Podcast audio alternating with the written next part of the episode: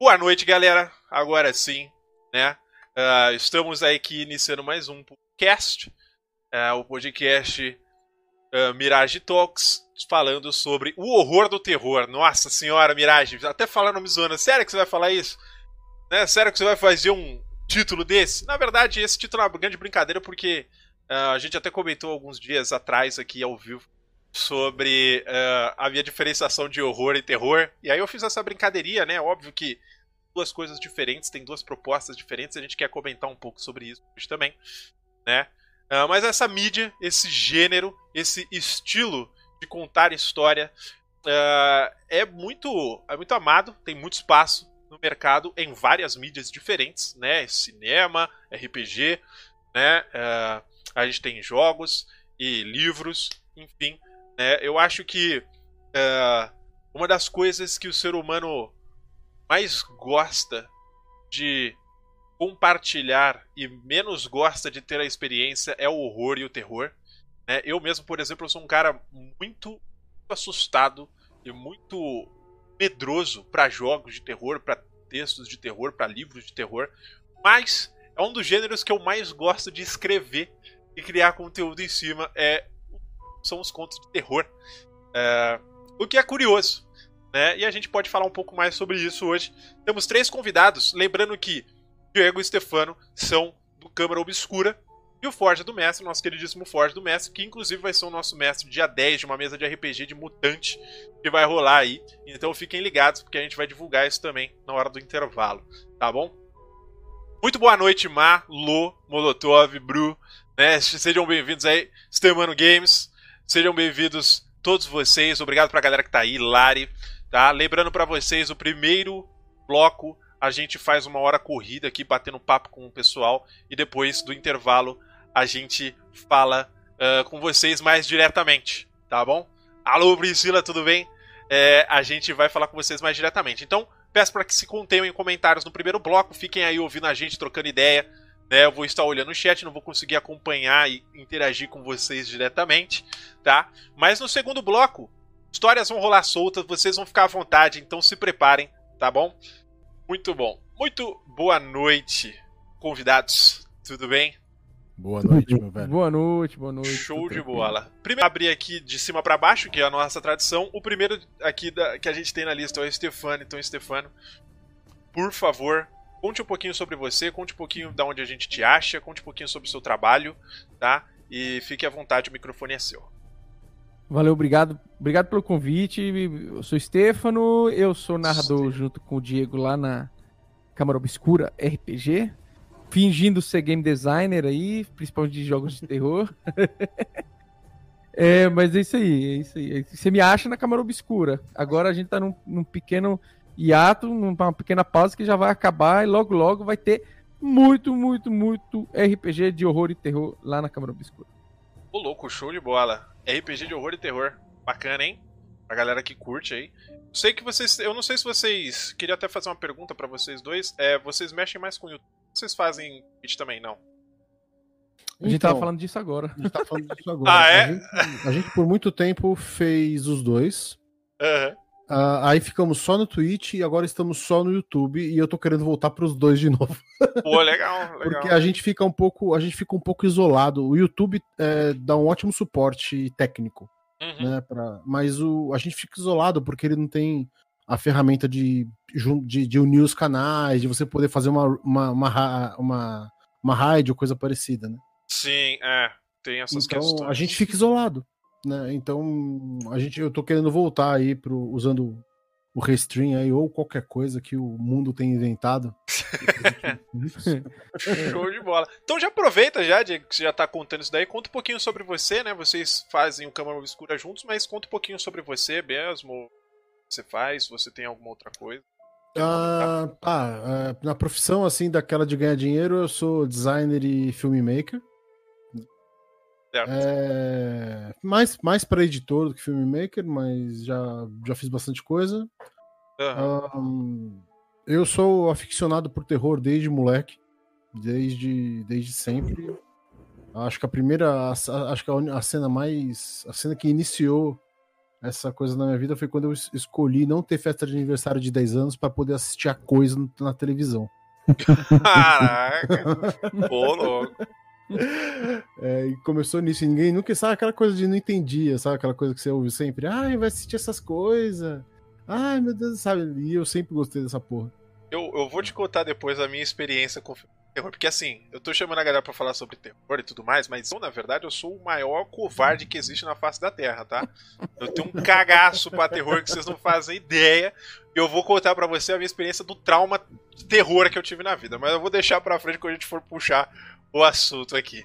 Show de bola. Então, sejam bem-vindos, é, Stefano, né? E Diego. E agora, nosso último convidado, mas não menos importante, Forja do Mestre. Né? Fique à vontade, Forja, o microfone é seu. Conta um pouquinho sobre você, o que, que você faz, onde a gente te acha. Olá, pessoas. Sou o Matheus, da Forja do Mestre. Comparado ao conhecimento desses dois, desse, dessas duas, desses dois gigantes do terror e horror, eu estou aqui para fazer piada. Alguém tem que fazer, né? Alguém tem que É o alívio cômico. Eu sou o alívio cômico aqui do, do, do, do coisa. Eu narro RPG e jogo Jorginhas lá na Forja do Mestre. É, eu, eu também sou um cagão para terror e, e horror. É, eu não, não, não, Dificilmente eu jogo, consumo coisas. Ler livro, acho que para mim é, é, o mais tranquilo. É, que, que dá pra dar.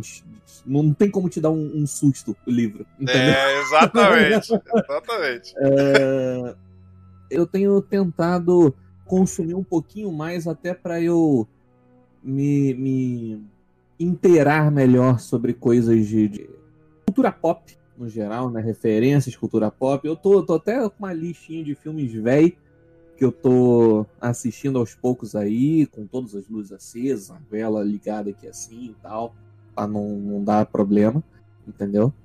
É, de terror. Mas eu já me aventurei narrando terror, horror algumas vezes também. Show de bola. Interessante. Então seja bem-vindo também, mestre Matheus aí, Ford. É, que inclusive, como eu comentei, teremos uma mesa em breve aí com ele, já vou. Ah, como eu comentei, eu quero começar antes da gente falar de fato o que, que é horror, o que, que é terror, o que, que é isso tudo. Eu quero que vocês contem para mim como eu vou contar para vocês a minha primeira experiência com algo de terror, com uma, de fato algo que me que me daria um medo, uma angústia, que na verdade me causou um grande trauma né? Eu lembro vagamente, porque antes eu, eu sempre fui de São Paulo aqui, para quem não sabe, mas eu eu sempre tive, eu tive uma casa na praia, né, na época que eu era mais, mais novinho, né? E lá pros 9, 10 anos, na verdade eu acho que foi, não mentira, foi uns 5, 6 anos. Uns 5, 6 anos. Eu tinha uma galerinha que, quando a gente ia lá pra Santos, é uma galerinha que eu andava na rua e tudo mais, e aí a gente foi assistir um filme de terror, né? Eles vieram passar uns dias aqui em São Paulo. E aí a gente voltou da praia, né? Eles vieram comigo. E aí, lá pros 5, 6 anos, eles queriam assistir um filme de terror. E aí eles viraram para mim e falaram assim: vê Exorcista? aí eu bem. falei, com 5 anos de idade, não fazia a menor ideia do que eles estavam falando. Falei, vambora. Gente, depois que eu falei esse vambora, o resto da minha vida eu não consigo ver escada à noite, pra vocês terem uma ideia. Essa é uma parada que me deixa muito fodido. Eu fico muito cagado. E tipo, as outras cenas mais 18 que tem lá no filme, que a galera sabe, né? Porque tem várias versões, mas tem uma lá que de fato é um mais 18 meio pesado. Aquela cena eu nem lembro direito dela. Eu lembro dela descer a escada daquele jeito e eu não consigo mais, cara. Tipo, eu passo muito mal. E quando eu começo a ver umas paradas loucas, assim, tipo, sei lá, aqui em cima do apartamento e tal, eu já fico de noite sozinho. Eu já fico meio inquieto, pra vocês terem uma ideia, porque som, essas paradas me deixam muito agitado. E ainda mais quando eu tenho né, medo das coisas. É, e recentemente, recentemente, entre aspas, né, na época que saiu o primeiro o It, né, essa regravação do It, eu fui assistir sozinho no cinema como um desafio para mim, né? Falaram que para mim que não era tão assustador. Eu falei, beleza, não é tão assustador, vou assistir o filme. Eu fiquei uns dois dias sem dormir, sabe? Mas eu amei o filme, tipo, não quero dizer que por eu ter medo eu não gostei do filme. São fantásticos, as histórias são muito legais, né? Mas é uma coisa que eu não consigo consumir abertamente mais de coragem, né? Então eu queria saber de vocês, Stefano, Diego, Matheus. Qual foi a primeira experiência de vocês com terror, de fato? O que, que marcou vocês para gostar tanto desse gênero, ao qual, não eu, ao qual eu não gosto tanto, mas enfim, então aí, né? Experienciamos. é Halloween, né? É, então. Uma vez por ano, né? Uma vez por ano tem que aguentar. Exatamente. Exatamente. Vai lá, Stê. Cara, é, meu primeiro, meu primeiro primeiro contato com o terror, eu lembro que, inclusive, foi uma experiência traumatizante também. Olha aí. É, eu, eu lembro que meus pais gostavam muito de assistir Arquivo X. É, eu sou italiano. Eu, eu vim pro Brasil em 2002, então minha infância eu fiz toda lá na Itália. É, e eu lembro que, assim, começava, sei lá, 8 horas da noite, logo depois do jornal. É, e era o horário que eu tinha que ir pra cama né?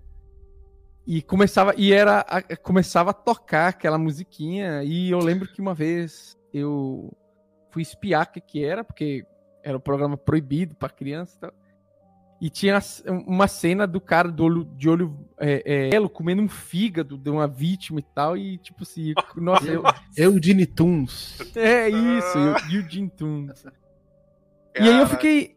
Eu fiquei naquilo. Eu demorei muito tempo para voltar a ver terror audiovisual, mas é, literatura e eu sou leitor de Stephen King desde os 10 anos de idade. Olha. É, embolando aí outros literatura de terror eu me acompanho a vida toda, mas eu até hoje tenho um pouco de cagaço de assistir filme de terror. Ó, oh, como é que foi essa experiência? Cara, eu não me lembro. Ô louco. Eu não me lembro. É, a, a, lembrança mais. Foi tão traumático que. é, Caraca. Transformou, transformou minha vida. É, a, a, cena mais, a mais antiga que eu lembro é essa que eu contei aí, que eu. de aniversário para assistir o filme. Mas eu me lembro de ficar escapando de madrugada à noite para tentar assistir filme de terror e cine privê. Né, Beleza. São categorias que estão próximas. É, estão próximas, estão próximas. Ah, não nos, não nos anos 80, né? Nos anos 80 tava valendo tudo, né? Ah, isso é. Isso é mesmo. Então eu ficava. Eu, eu, lembro, eu lembro de ficar é, fugindo, mas isso mudou bastante. Assim, eu comecei a ficar bem aficionado quando eu conheci Lovecraft. Né? O, a leitura do Lovecraft e tudo que gira em torno dela foi o que mais me levou aí para para terror é, cósmico e tal. Sim. E depois eu fui buscando e eu fico sempre garimpando filme B de terror, filme independente, tentando assistir tudo que eu posso. Eu não leio tanto. Né? É, eu tentei ler Stephen King, mas eu não consigo gostar do jeito que ele escreve. É, eu... é, ou do jeito que traduzem ele. É, não, não tem também. problema. Eu gosto de você mesmo assim. tá tudo certo, tá tudo bem. Seguimos. Não, mas eu não. É, infelizmente, assim, literatura de terror eu não conheço tanto. Mas. Eu não sei os clássicos, né? É, alguns. Mas história em quadrinho eu li muito. E filme. E meus contos, né, velho? Oh. É, tem os contos do Stemano também. né? E... e filme de terror, cara. Filme de terror, sempre que eu posso, séries de terror agora que estão virando moda. Né? Cada vez tem mais séries de terror e eu quero que venha mais. Sim, né? Série de terror aí tá fazendo bastante sucesso. E a galera é. tá gostando, né? Teve esses da mansão, que parece que é do Porra, é maravilhoso. Essa cara. mansão Bly é, é delícia. De é? é uma mídia, é uma mídia que, que não, não, não, é aproveitada com, com esse tipo de, de linguagem desde de, de Arquivo X, desde. E olha que Arquivo X não era nem, nem lá tão terror como essas, essas séries hoje em dia tratam o terror, né? É. Mas. Arquivo é... X hoje é mais uma coisa sci-fi do que é... terror, né? É. A galera aqui do meu chat assistiu gostou bastante. Bastante. Tem um eu... também lá, o do, do, do, Como é que é o nome lá? O Twilight Zone também, né? Twilight Zone. É, pra quem se inter... Twilight Zone, é, eu acho. Agora o Matheus falou uma coisa. Eu acho que Twilight Zone foi o meu primeiro contato com o terror. Olha aí, interessante, é, hein? Eu acho que Twilight Zone foi o meu primeiro contato, com, não com terror, né? Mas com. É, um, hoje não é mais estranho, terror, né? É, é, é estranho, estranho, né? né? Suspense, mistério. É, é um e eu amava aquilo, né? cara. A, a, a sensação que aquilo me dava. E ainda dá hoje, né? A gente amadurece, mas a, a, esses amores vão ficando. E ainda dá. É uma coisa que é fora de série para mim. Né? Eu realmente gosto desse negócio. Show de bola. E contigo, Forja, como é que foi a primeira experiência com o terror pra você? Cara, eu, eu sou um neném comparado, né? Galera aí tem tudo triplo da minha idade. ah, tá, tá bom. A gente deve ter a mesma idade, Fosta. Eu acho que eu sou mais novo que o Forja. Você é mais novo que o Forja, eu acho. Olha aí. Se fuder. É que o Forja tá acabadinho, então ele parece mais velho. O cara tá entrando na faculdade já fala que, falar que é mais Ô, velho porra. que é mais novo que eu. Cara, olha aí. É, cara, eu, eu, eu tive uma, a minha inicial experiência com, com terror. Eu nunca, nunca assisti terror propriamente dito. Né? Tipo Aham. assim, quando pequeno, nunca tive essa curiosidade. Porém, entretanto, toda a vida, o meu pai ele sempre gostou muito de jogar coisa no computador. E eu lembro que Doom e Quake É, naquela eram época. coisas, eram coisas que, que, que eu literalmente me escondia embaixo da cadeira enquanto ele estava jogando. Eu gostava de ficar assistindo, mas eu tinha medo, eu tinha, tinha ansiedade de ficar assistindo ele jogar Caraca. Doom e Quake. É, pra você ver a discrepância né, de, de tempo que estamos falando aqui. A galera falando de Twilight Zone, É, de eu falando de Quake, de Doom já. 20 anos Vai. depois. As referências vêm de algum jeito, né? Pô, tá certo. assistia muito, né, meu pai, meu pai jogando Quake, jogando Doom. E, e- e meio que isso pra mim era, era, era impressionante o suficiente, né? Aqueles gráficos incríveis de 2000 e 1997, E- né? Ah, e eu lembro de uma experiência também que foi. Eu sempre gostei muito de, de Jurassic Park, né? é Aquela parada. Eu sempre gostei muito de dinossauro, mas dino- Jurassic Park não é o melhor exemplo pra você apresentar pra uma criança que gosta Ah, isso total, né? É, de dinossauro, né? E eu lembro, essa história é engraçada, eu nunca, nunca vou contar ela aqui. É, teve uma época que estreou, na mesma época, Jurassic Park 3, eu acho, é, e Shrek. Ó. Cara, E aí meu pai 2002, queria me levar pro acho. cinema, é, por aí, por aí. Queria me levar pro cinema, eu falei, não, quero assistir Jurassic Park. Vamos assistir Jurassic Park. E aí meu pai me levou no cinema, você tem certeza? Tenho, Jurassic Park. Vamos lá. No, na- no cinema ele teve até que, que, que assinar um contrato de responsabilidade, porque eu era menor do que o filme é, caraca. podia, né, que ele era meu pai, dizendo que, enfim, para eu poder entrar no filme, que eu era menor do que a, a idade média para assistir o filme. Na primeira cena, onde aparece a porra de um dinossauro e engole o cara pela metade, Acabou eu, eu, eu comecei a chorar e, Ah, e a gente, no final das contas, foi assistir Shrek. Eu nunca me esqueço, eu nunca me esqueço dessa, dessa, dessa história ah, vida. Um excelente. pai que sabe traumatizar o filho, né? É isso. Não, tá eu- tudo pior- bem. O pior, o pior é que eu gosto muito de Jurassic Park até hoje. Eu nunca, nunca tive nenhum trauma. Sim. Mas a ansiedade sempre foi uma coisa que esteve presente na minha vida. E isso, e terror e horror, ele mexe muito, me deixa desconfortável. Não com o susto, mas com a expectativa de que eu posso Isso. levar um susto a qualquer momento. Exatamente. Então, ele causa esse desconforto em mim. Eu não sou o Pedro, cara que ah, sai gritando desesperado. de- Eu fico nervoso com a expectativa de que eu sei que eu vou tomar um susto em algum momento.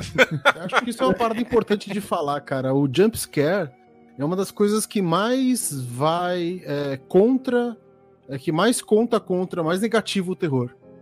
É. né? Eu também É acho. uma, é uma coisa que teve, teve o seu tempo aí, talvez meados aí de, dos anos 2000 até meados dos anos 2010, Sim. que teve muito, né? Um pouco pros anos 90 também.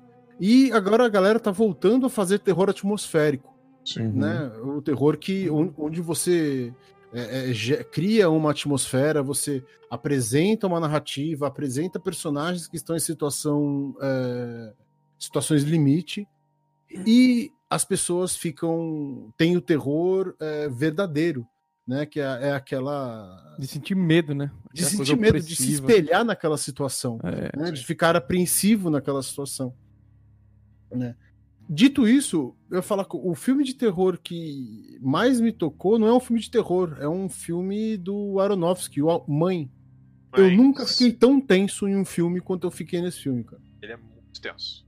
Mãe é, é foda. Existe, existe essa, essa, essa diferenciação do que é terror e o que é horror, né? O horror ele pode explorar sentimentos que vão muito mais além do que o medo em si. O nojo, né? Angústia, o asco. Exato, é. exato. Qualquer coisa que é, psicologicamente seja desagradável. Nós, nós, como seres humanos, temos repulsa ou ativa alguma coisa no nosso cérebro de cara, isso é perigoso, ah, você pode morrer né, yeah. É. fazendo isso, né, que ativa o alarme, é, é, é, é pode dar a sensação de, de o medo. Horror é, o horror é a coisa em si, né? É você ver o monstro, é você ver a pessoa sendo explodindo, é você ver o uhum. prédio desabando, né? O terror é tudo aquilo que vai levar ao horror, né? Toda o terror em latim é atenção, né? Então é todo a atenção, toda a atenção que você vai segurar até chegar aquele momento de ápice, ou não, né? Ou,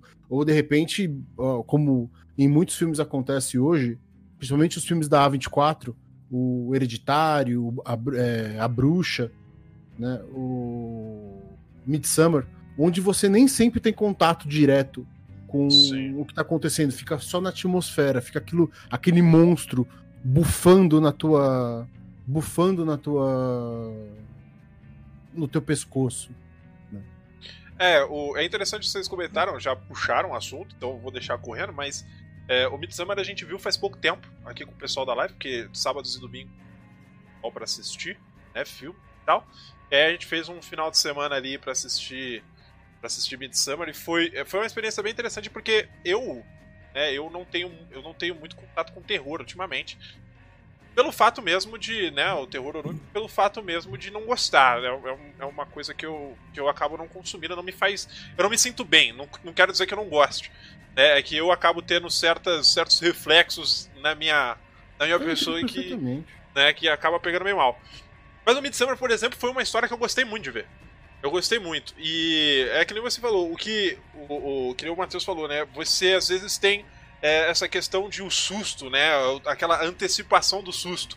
Que é onde você começa a ficar mal. Esse, esse é o momento, né? Por exemplo, invocação do mal, essas coisas que tem espírito, por exemplo, não consigo. Não consigo ver. Porque a todo momento eu fico né, naquele, naquela angústia. Mas eu queria saber para vocês, por exemplo, assim, o que, que, vocês acham mais legal em histórias de terror? É, pode ser tanto em livro, quanto em filme, quanto em qualquer mídia que vocês acham interessante. O que, o que para vocês é o primor desse gênero, dessa questão de horror, terror. Assim, acho que mais pro terror, porque o horror é o que a gente fala, é o visual, né? É o, é o resultado de todo esse dessa tensão que você vai tendo uh, até o, o, momento, né? Eu, por exemplo, eu sou um cara que gosta muito de horror, né? Quando a gente fala de horror, eu acho que combina muito a gente falar sobre zumbi, por exemplo. Na né? história de zumbi você tem muito gore, você tem muitas coisas igual que acaba levando mais pro horror do que o terror. Né? Mas eu queria saber de vocês, assim, o, alguma história, algum elemento que para vocês foi o primor de apresentação do gênero terror, né? Dessa antecipação. Posso começar? Fica à vontade. Ó, oh, é, como eu disse, a minha ligação maior com o terror é a literatura. E eu, eu acho que um livro que, que você que te deixa é, sem dormir, um livro que você não consegue ler à noite, porque te incomoda a tal ponto de que o sono vai embora, ou então você morre de medo. Esse é, é o livro de terror primordial, né? Mais, mais básico. Para mim é o Desperation do Stephen King. É, porque eu lembro que eu chorei lendo, eu fiquei com medo lendo, eu não lia de noite, eu tinha, sei lá, 14 anos, eu acho, 15 anos. É, ele é um, um, ele mistura muito bem esses elementos de horror é, para gerar raiva, para gerar asco e é, toda a, a estrutura narrativa é pensada para você ficar tenso. A história acontece em uma cidadezinha afastada, é, tomada por brumas, em que ninguém vê nada, é, a única autoridade da cidade está possuída, rodando pela cidade para te pegar e te matar. É, e dentro desse, desse cenário acontecem várias coisas é, paralelas, né? Então, para mim, é, essa questão é, de você criar um, um, lugar em que os personagens é, estão enfrentando o desconhecido, não só porque a criatura, o, o fantasma, o, o, o elemento básico é desconhecido, mas porque tudo em sua volta é desconhecido. Nada ali é familiar. Eu acho que, que o Stephen King, nesse livro especialmente, ele foi foda. E no geral é isso que eu gosto de ver também nas histórias de terror, esse, essa desorientação. Interessante, legal. E para você, Forja, como é que é essa experiência? Você quer o que é o primor do terror? Cara, o primor do terror, velho. Eu fiquei pensando enquanto o Stefano tá, o Stefano tava falando e, e acho que eu nunca, eu acho que eu nunca cheguei nesse estágio de eu tô, eu sou, eu sou novato nesse, nesse, nesse lance de, de consumir terror, né? É... Mas eu acho, cara, que para mim eu, eu, eu, eu, acho que as melhores experiências foi, foram com, com, com essa questão mesmo quando eu era mais, mais moleque, sabe? De, de, de, eu, de, eu, eu assistir as paradas meio que naquele impulso de é, assistir meu pai jogando jogos, assistindo meu pai fazendo as coisas com aquele impulso de porra, eu sei que eu vou não vou conseguir dormir, mas alguma coisa dentro de mim tá tá tá me deixando curioso o suficiente para assistir aquilo, eu acho que vai um pouco daquela questão de, tipo assim, treinar um pouco de, cara, aquilo é só a mídia e, e aquilo não, não vai sair, não, não vai fazer nenhum mal contra você, é um ambiente seguro, ambiente controlado. É... E eu sempre, eu sempre procurei é... experimentar essas coisas de terror assim com, uma, com doses homeopáticas, justamente para eu ir amaciando, né?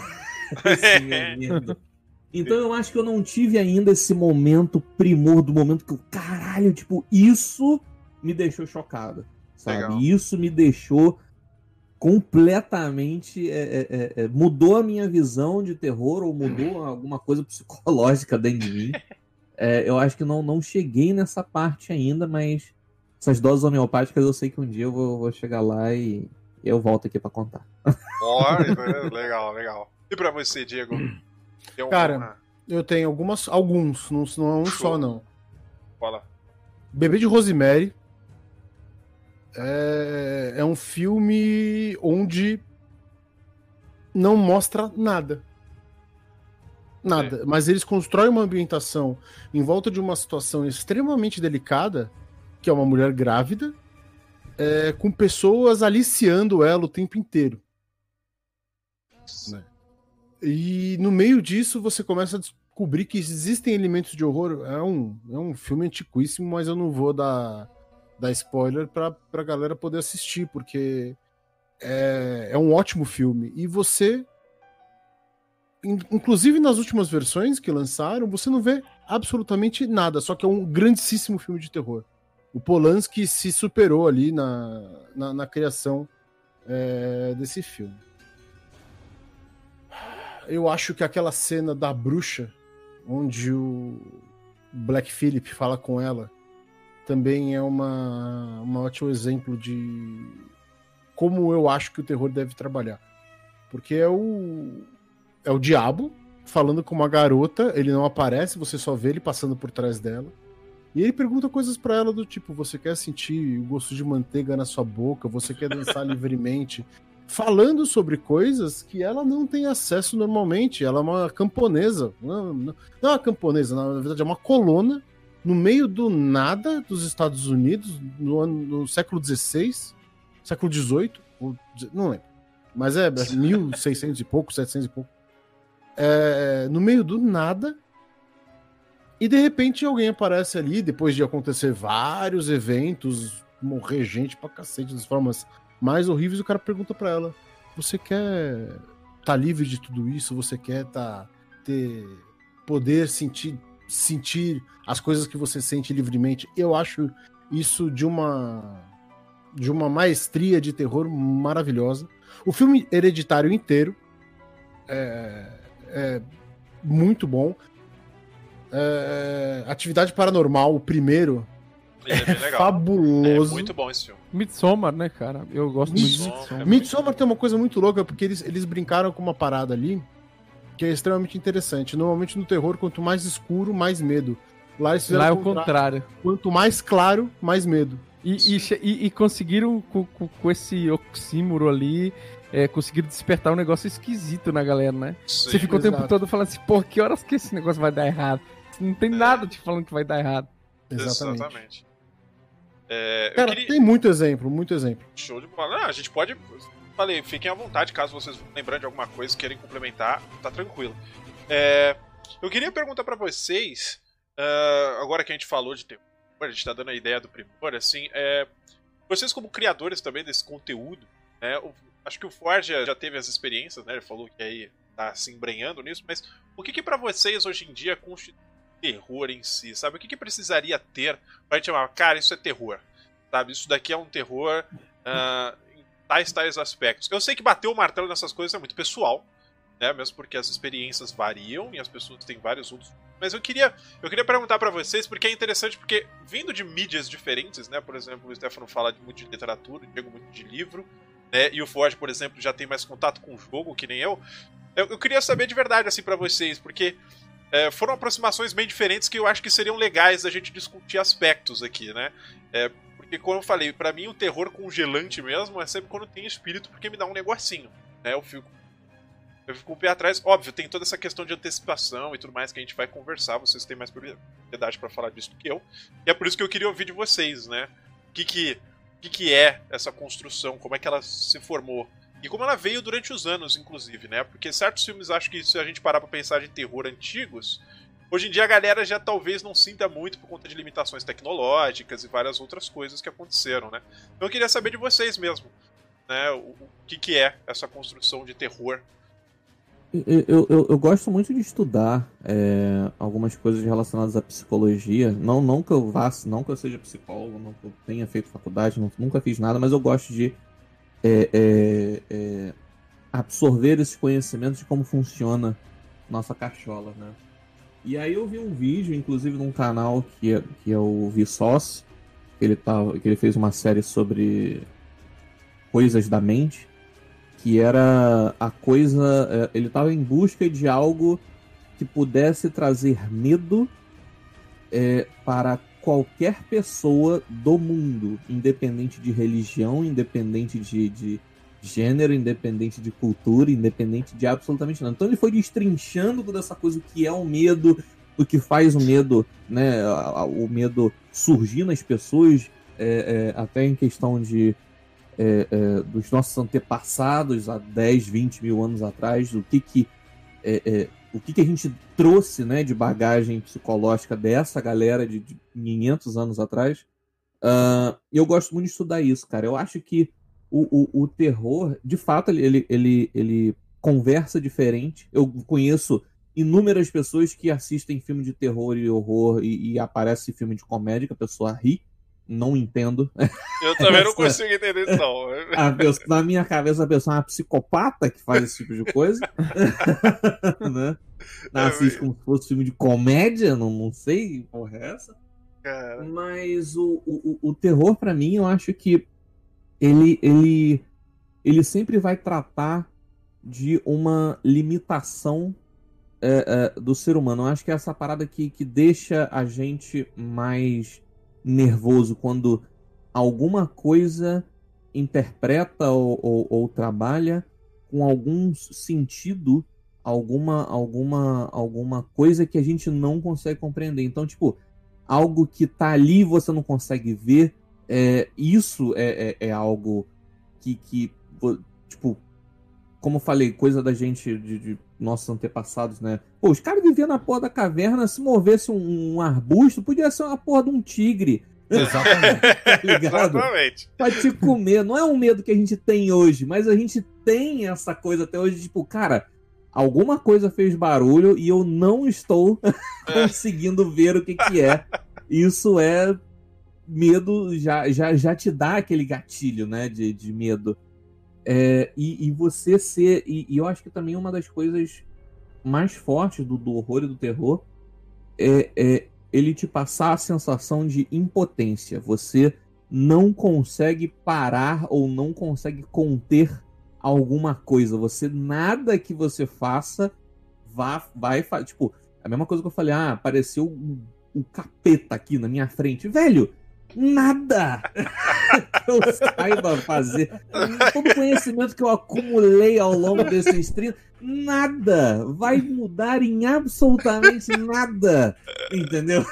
Do que, que eu posso fazer para lutar contra isso, entendeu? Então acho que essa, essa sensação de impotência, pode ter uma bazuca do meu lado que não vai fazer diferença, entendeu? Eu acho que é, é, são duas coisas, né? Você mexer com os sentidos de uma forma que você não consegue compreender, que você que você não consegue encontrar, ele, ele tá mexendo com os teus sentidos, mas você não consegue identificar a fonte da, da, daquele barulho, daquela imagem, daquela coisa, não consegue conectar os, os pauzinhos.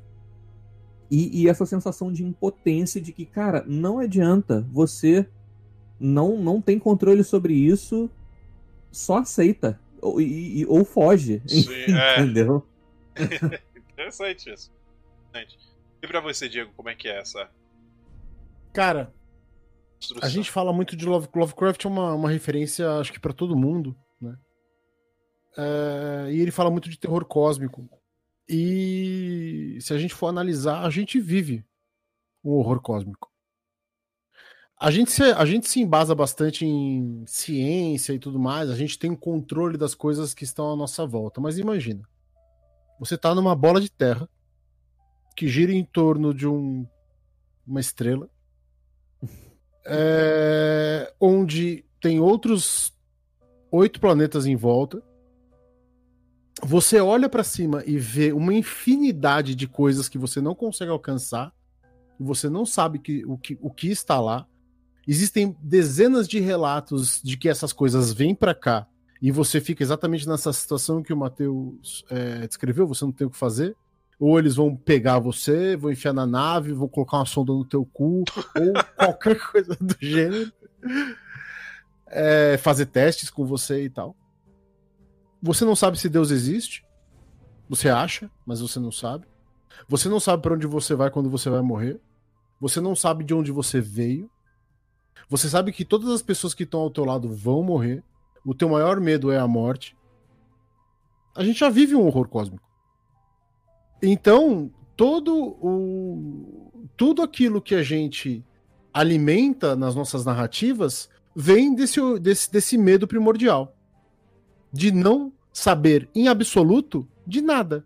A gente sabe que a velocidade da luz é 300 mil quilômetros por segundo, a gente sabe que existem um monte de partículas subatômicas, e a gente vai, vai galgando isso, tentando descobrir, tentando chegar é, em algum lugar onde não sentir medo. Eu ia, eu ia uhum. chegar nesse, nesse lance que, tipo, a, a parte, boa parte da ciência é justamente a gente entender coisas para que a gente não. Ah, claro, né? Pode cair um meteoro na Terra a qualquer segundo. Mas é, é, eu acho que esses rolês eles trabalham, vão trabalhando ao show. Mas, cara, tem. Enquanto a gente dá um passo, a gente encontra cinco que a gente não faz ideia do que é, tá não, ligado? É, gente, é sempre é, assim. É muito mais que isso. O, o planeta mais próximo da Terra tá a 15 anos-luz, se eu não me engano. O. Planeta não, a estrela. É, a, a perdão, a estrela, né? verdade. Na, existem bilhões de estrelas e bilhões de galáxias. Gente, se você for pensar na tua posição dentro dessa ordem, é. não sobra nada. Sim. E você vai ficar com medo o tempo inteiro se você ficar tentando imaginar o que tem lá. Exato.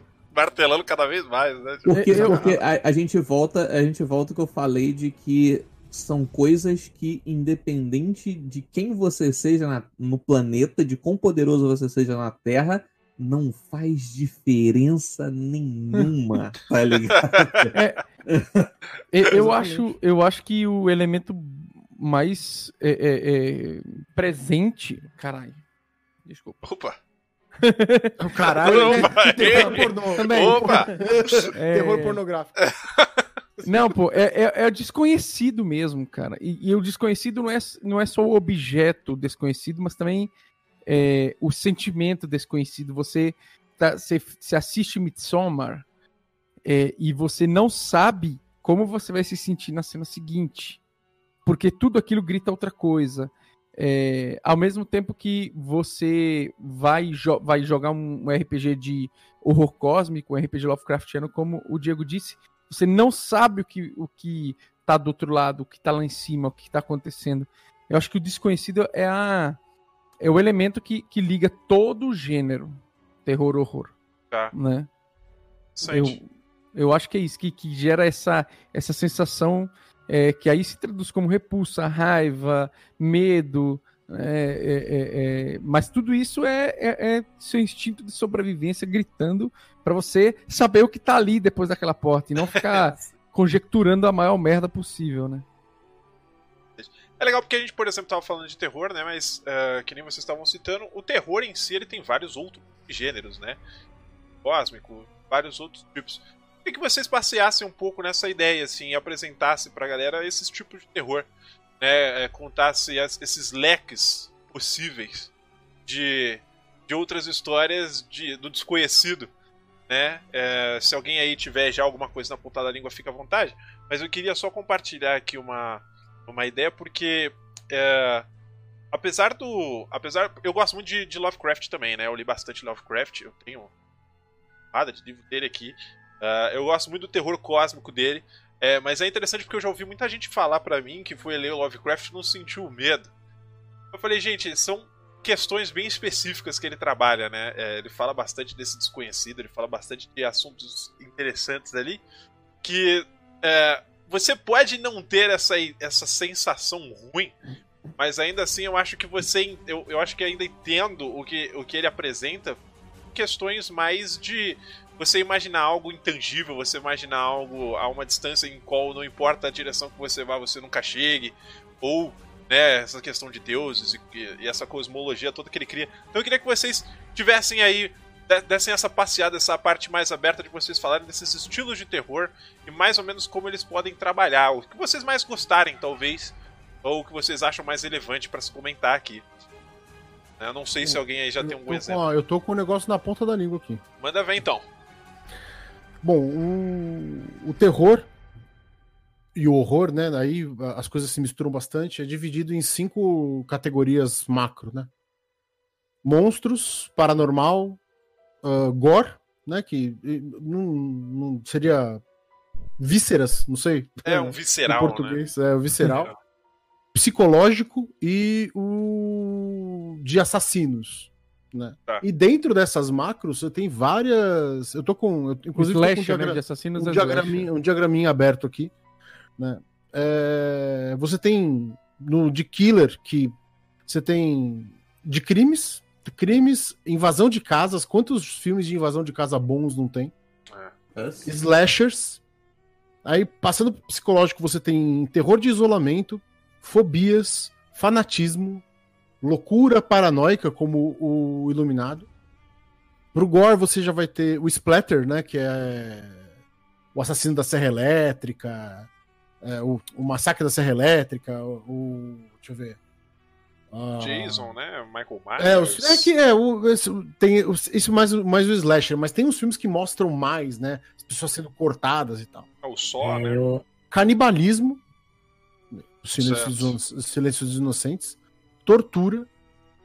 Aí você vai para mon monstros, você vai ter criaturas pequenas, criaturas gigantes, animais, vampiros, é, criaturas clássicas, zumbis, alienígenas. Paranormal você vai ter coisas sobrenaturais, demônios e possessões, fantasmas e espíritos, magia e ocultismo.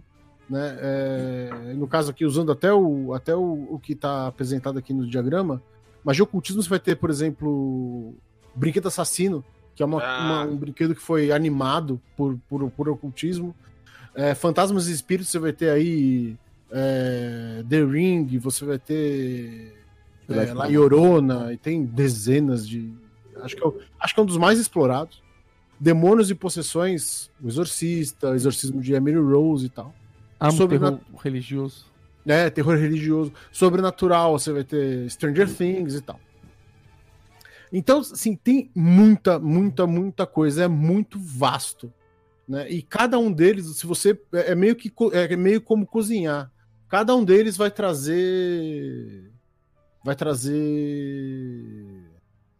Sensações elementos, você vai colocando um pouco de cada. o, né, o Alien, por exemplo, é um, é um, um terror de isolamento. É, ele apresenta, ele apresenta um, um é, de fato, ele apresenta um, um, perigo que você junta, né, o lance de você não compreende e não importa o que você faça, não, não adianta, cara. Cara, você, você tá numa né? nave no meio do é, nada. E um bicho você tá numa porra louco. de uma nave no meio do nada. E você acerta ele, ele é só solta ácido, não importa o que você faça, você tá é. ferrado, mano. É, é o, o, o, lance do vídeo, inclusive, que, que eu comentei, né, de, de causar medo, a coisa mais assustadora pra, pra pessoa, independente de quem ela seja, ou pra maioria das pessoas, esmagadoramente do planeta Terra, é, é, você aumentar os níveis de CO2 no sangue da pessoa e apresentar uma fonte que a pessoa ache que aquela fonte é o, a causa dela tá, dela tá sufocando. então é a coisa mais assustadora para qualquer uma das para qualquer maioria das pessoas do planeta Terra. Interessante. Vocês, desses elementos assim, vocês têm um favorito, né? Porque assim, eu acho que uma coisa é você ter um favorito e você ter um esse subgênero que vocês acabam consumindo mais ou usando, por exemplo, de referência para mesa de RPG, né? Vocês como mestres e tudo mais. Vocês buscam algum algum mais desses gêneros assim que vocês acham legal para trazer ou vai no que der na telha ali na hora? Vai lá, Esteban. Hum, pra... depende, assim, por exemplo, é, é, para jogar RPG eu gosto mais é, de um um terror criado em cima da atmosfera ali, um terror. Eu gosto de isolar, esse terror de isolamento é muito bom. É um recurso narrativo que ajuda muito a criar a atmosfera ali, né? Mas para consumir filmes, eu adoro terror religioso. É, não sei porque eu sou ateu e, e, eu, e, eu, amo ver capetas e anjos e aquela coisa. É. Adoro, um negócio. É, é, mas é, para ler, eu gosto de livros um pouco mais de terror, eu gosto de livros mais cadenciados. Livros mais lentos, livros que descrevem em volta o que acontece. É, essa, mas para mim, no geral, tem que ser algo que me dá ansiedade, que, que ativa minha ansiedade e me deixa meio mal ali na hora que as coisas estão acontecendo. Show de bola. E pra você, Forte, você tem aí algum? Cara, pra, eu, acho que, eu acho que pra, pra, pra RPG eu gosto muito do, da coisa do. misturar um pouco o terror psicológico com a questão de. de é, é, acho que a parte de isolamento, acho que isso, acho que isso afeta mais fácil a, a, a maioria das pessoas quando você está isolado em algum local e tem alguma coisa te observando que você não compreende o que, que é, sabe? Isso deixa Sim. qualquer um nervoso. O, o, o, eu acho que o principal fator é a pessoa não ter para onde correr, né? É, é você tá. É, é, é, ninguém conseguiu ouvir teus gritos, ninguém conseguiu ouvir teu desespero. Eu acho que é uma das coisas que mexe com a maioria das pessoas, né? É, e, e eu gosto bastante disso. Filme, eu tenho, eu tenho, eu tenho. Como eu falei, eu tenho, eu tenho é, explorado, né? Começado a explorar mais essas coisas. Eu comecei a assistir. É, eu assisti Hellraiser, que hoje em dia não, não, é, não é mais. Não é mais terror, né? É tão galhofa que, que, que você, você, você assiste. Não, não te dá jumpscare a parada, basicamente. Né? Então, dá, dá tempo, dá, dá, tava no tempo certo de eu assistir. Eu acho que terror, cara, eu, eu gosto também muito de, dessa coisa do, do, do isolamento, sabe? Eu acho que Alien é, é, é uma das paradas mais fantásticas que já fizeram, assim, porque ele envolve é, é, é uma quantidade de, de sensações, desconfortos muito bizarras ao mesmo tempo ali é, é para você.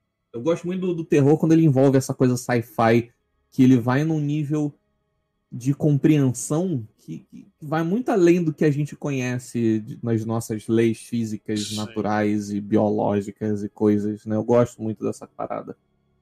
Livro eu tenho lido eu tenho lido coisa do Lovecraft, mas eu tenho lido mais por ter essa bagagem cultural do que de fato me passar. Eu consigo. Livro é uma parada que me, eu consigo me distanciar muito, tipo, da, da de, de sentir, chegar a sentir medo, né, de, de, de, de palavras e letras. A não ser que, sei lá, eu esteja lendo alguma coisa, uma lâmpada história na minha cabeça. Aí mudou. aí parou tudo. Mas aí saiu do livro. Saiu do livro e é físico, entendeu? A parada.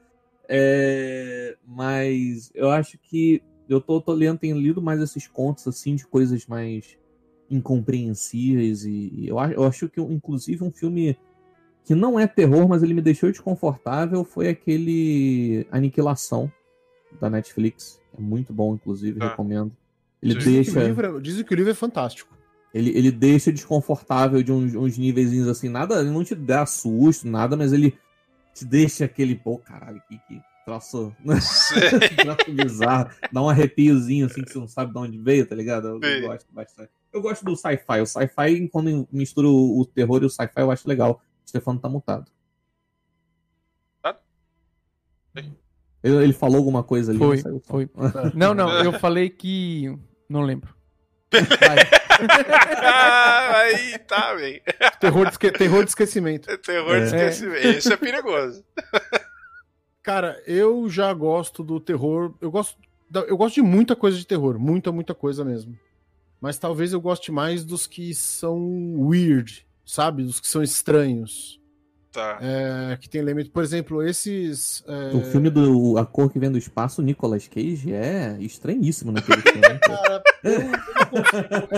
é igual Mandy, cara. É... Ele, é, ele é a parte mais assustadora daquele filme. ah, aquele filme é muito difícil. Esse, esse, esse conto, inclusive, do Lovecraft é muito, é muito discutido, né? Até é uma coisa meio é, só que ela é tão weird, eu acho que ela é tão, ela é tão fora né, da, da casa, tipo, uma cor que te fode. Que existe essa estranheza, essa, essa repulsa, já fez o efeito que você precisava. Uhum. Né? O, o, o, conto tem um poder metalinguístico de te, você ter repulsa a ele né, todo mundo que lê tem um certo elemento de, de repulsa com esse conto, pelo menos as pessoas com quem eu conversei. Mas eu gosto das coisas que são mais estranhas. Eu gosto muito de terror é, religioso também, psicológico. É, eu não gosto muito de gore, não, não, não tenho problema de ver, né? Mas às vezes é, eu acho que usam o gore como fim e não como meio, né? Tá. Tipo, o fim é só mostrar ele tenta te deixar bolado com o gore e não com a expectativa do, do Exatamente, gore, né? não porque o gore tá acontecendo. Um filme que mistura muito bem isso é um filme, chama, um filme chamado Martyrs. A versão francesa. Não assistam a versão inglesa. A ah. versão americana. Martyrs. Assim, só que não é para os fracos. Mesmo. É um filme que vai te deixar incomodado. Profundamente oh. incomodado. Profundamente incomodado. Né? Porque ele mistura terror religioso com terror gore, com isolamento, com uh, psicológico. Ele é um filme muito completo nessa, nesse, nesse sentido. E a gente está falando de isolamento, que isolamento é um dos elementos mais fáceis de você trabalhar terror. Né? É. Mas tem um filme que vai totalmente contra isso. Chama It Follows. Não sei se vocês conhecem. Já ouvi falar. falar. It Follows é, é bem simples. É uma é uma, é uma DST, é uma doença sexualmente transmissível, é, onde quem pega essa doença, uma criatura que tem sempre a forma, uma forma humana, sempre diferente, anda na tua direção. Ela anda na tua direção. Então, digamos que você está num canto do país você vai para outro. Em algum momento, andando, ela vai chegar lá. Uhum. E quando você vê ela andando, ela tá vindo. E, você, e, e, e, o filme trabalha muito bem isso, né? E você não está isolado. Você tem um monte de gente para contar aquilo. Você tem. É, em geral, tá claro. E é um filme que tem uma tensão absurda. Absurda. É, aí é já o terror da loucura paranoica, né? É. É, não, é, não, é nem paranoica, porque você sabe que o, bicho. É, mas é, paranoica com os outros. Tá. Ah, isso é. Cara, imagina a cena, né? tu viaja pro outro lado do país, aí tu passa um mês lá, de repente chega um maluco andando. É, não, então, e, cara, é muito louco porque eles trabalham, muito, é, eles trabalham isso muito bem no filme, porque é uma, é uma pessoa andando no meio da rua, e só você vê. Ah. Tá. Né? E é uma pessoa andando no meio da rua. E ela vem vindo, andando. Às vezes nua, às vezes é tua avó, às vezes é um sujeito, às vezes é uma criança. E ela vem vindo na tua direção, criança, andando. Criança é, criança é foda. medo. É, all. é, você põe uma criança, o filme nem é de terror, você já tá tomando susto. Porra, o último Pet Cemetery é muito bom, cara. É. Eu diria uh, até. Não vi ainda. Ganhar umas brigas, eu vou ganhar umas tretas aí, mas eu diria que é melhor que o primeiro. Olha, ixi, aí que a galera é idolatra o primeiro pra caramba, essa é verdade. É realmente muito bom. Mas vamos lá, eu tenho duas perguntinhas antes da gente. Uma, na verdade, talvez você já tenha comentado, mas é bom reforçar. Antes da gente ir pro nosso intervalinho. A primeira delas é o seguinte, né? A gente falou do gênero favorito de vocês. Eu quero que vocês falem de um. Assim, na verdade, eu quero que vocês comentem comigo. O filme que pra vocês é o melhor filme mídia, né? Que vocês já comentaram, mas eu quero que vocês falem o pior agora, que vocês menos gostam. Que a galera fala que é terror, e vocês falam, mano, porra nenhuma, esse negócio não é terror. Tá na ponta da língua esse já, é um lixo, entendeu? É isso que eu quero saber de vocês. Manda lá, Forja. Cara, eu tenho essa história que ela, ela, ela, é muito boa, que foi ali por volta de 2005, 2006, talvez. Não lembro qual foi o ano exato. Que é, tava, tá, tinha acabado de lançar um filme chamado Drácula 3000. Nossa, cara. Esse é muito ruim. A gente realmente veio aqui pra falar disso? Nossa, eu achei que ninguém ia lembrar disso, cara. Caralho. E aí, cara, a parada foi que eu tinha uns amigos que queriam assistir Drácula e falaram: Nossa, Drácula 3000 é bom pra caralho. Falaram que é bom pra caralho. Não sei o que, juntou todo mundo surgiu um cara lá com DVD. Porra, galera, consegui alugar Drácula 3 mil. Vamos assistir. Nossa, velho. Drácula 3 mil é muito ruim. Filme ruim da porra. Basicamente envolve. É, é um resumo, o sinopse do filme é uma nave espacial que encontram é, é, no meio do, do nada, em direção a uma estrela vagando, né? E tem um monte de caixão dentro. Aí já começa a foda-se. Nossa já. E o Drácula tá lá. O Drácula tá em um Vampiros assassinos vários, do espaço é, sideral. É, exatamente. Ah, aí, e aí, é, é, é, coincidentemente, a pessoa que acha esse, esse, essa nave, ela é descendente de Van Helsing. Que, enfim. É, aquele uma, Deus uma coincidência normalzinha. É, né? no meio do espaço, logo o descendente de Van Helsing vai achar a nave cheia de vampiros. Alguém e aí... que. Pode falar, pode falar. E aí tem, cara, rola umas paradas que o, o, o cara que tu acha que é o protagonista do filme, que é o desenho, ele morre em 20 minutos de filme.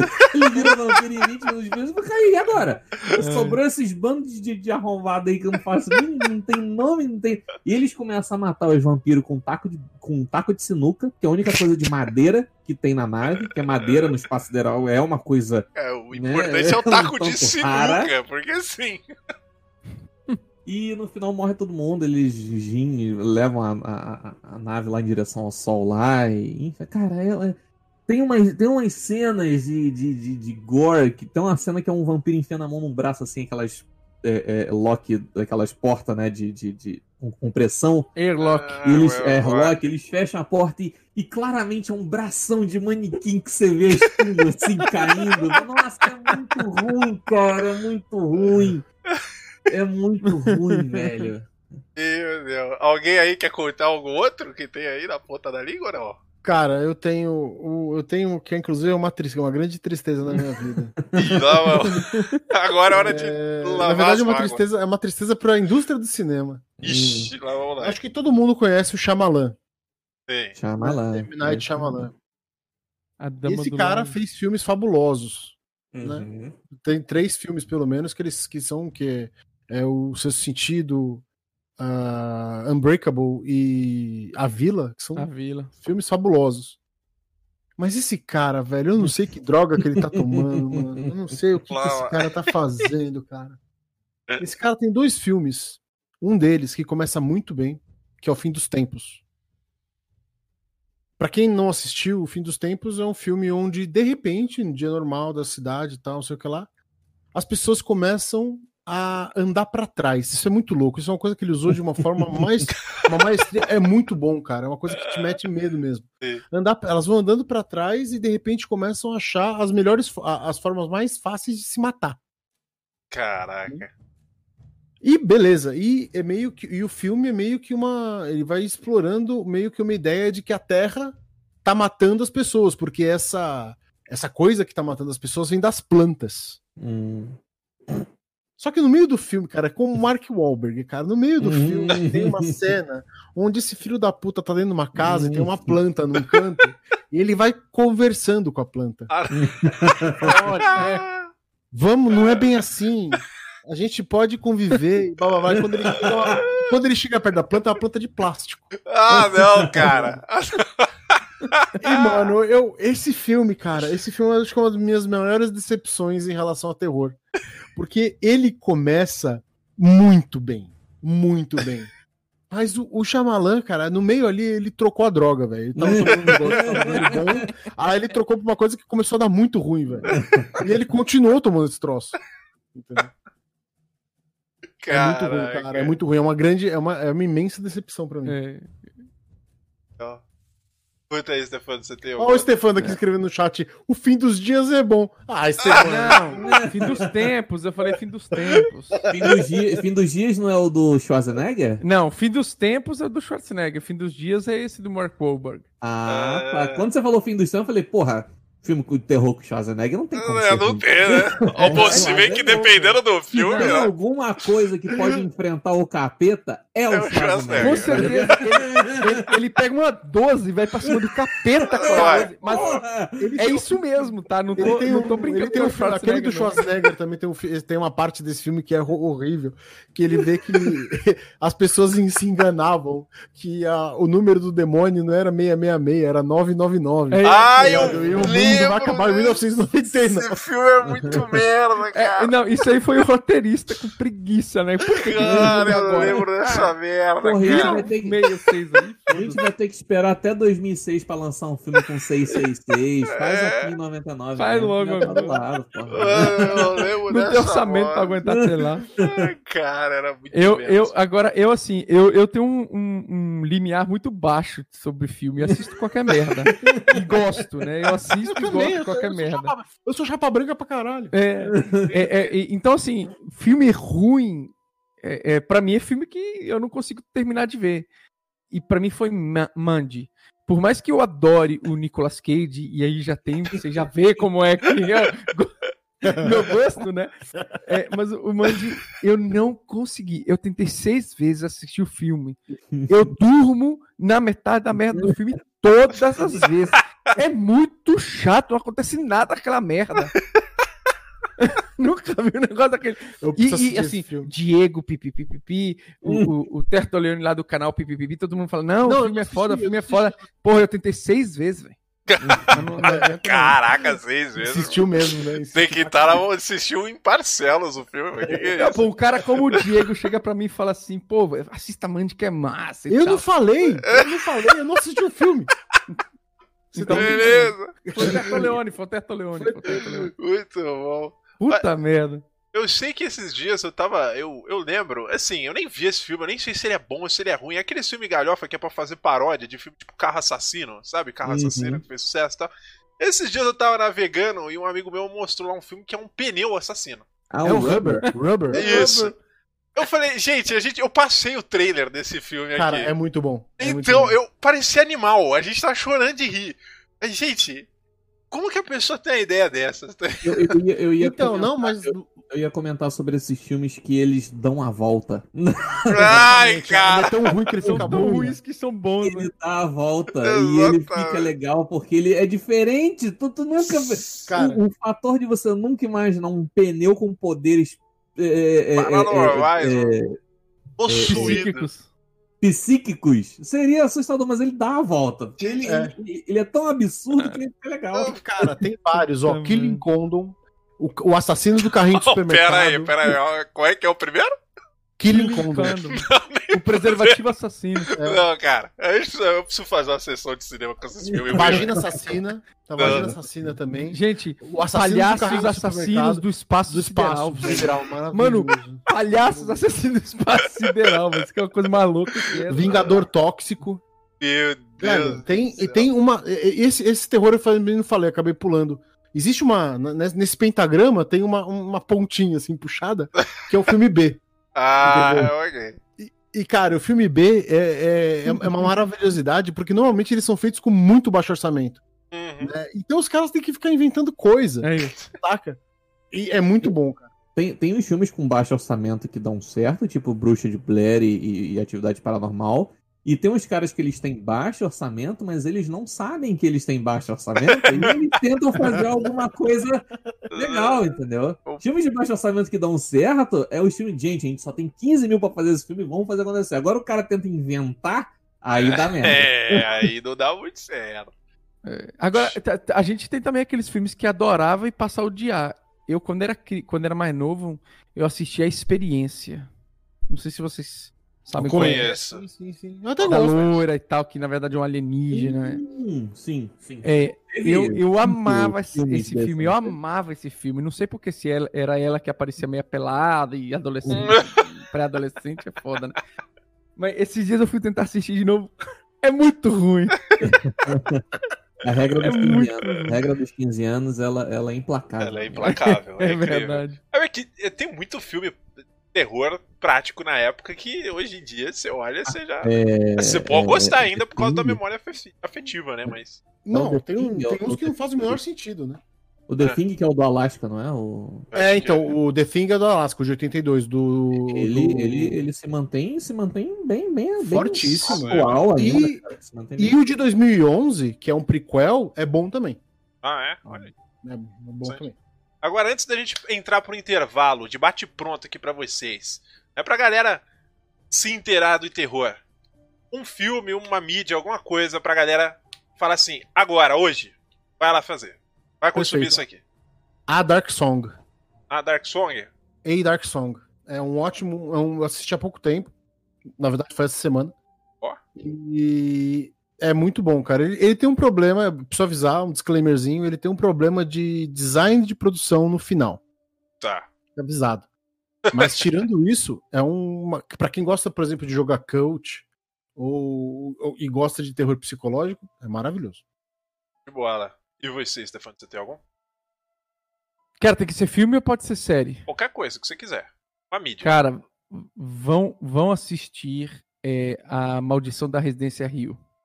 E Mansão Bly também, né? A Mansão Bly é muito boa também, mas é. a, a mansão, a mansão da a Residência Rio é muito foda. E aí você já emenda com a Mansão Bly, que tem os mesmos atores e é, é tipo um, um Outra uma versão, antologia, né? né? Faz parte da mesma antologia uhum. ali de, de...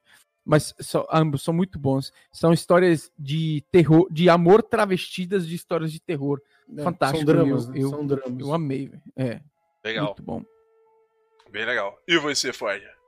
Um que marcou, cara, muito a, a, a, minha adolescência, ele não chega nem a ser filme de terror, mas, mas foi um que, que marcou bastante para mim, é, é, foi Sinais.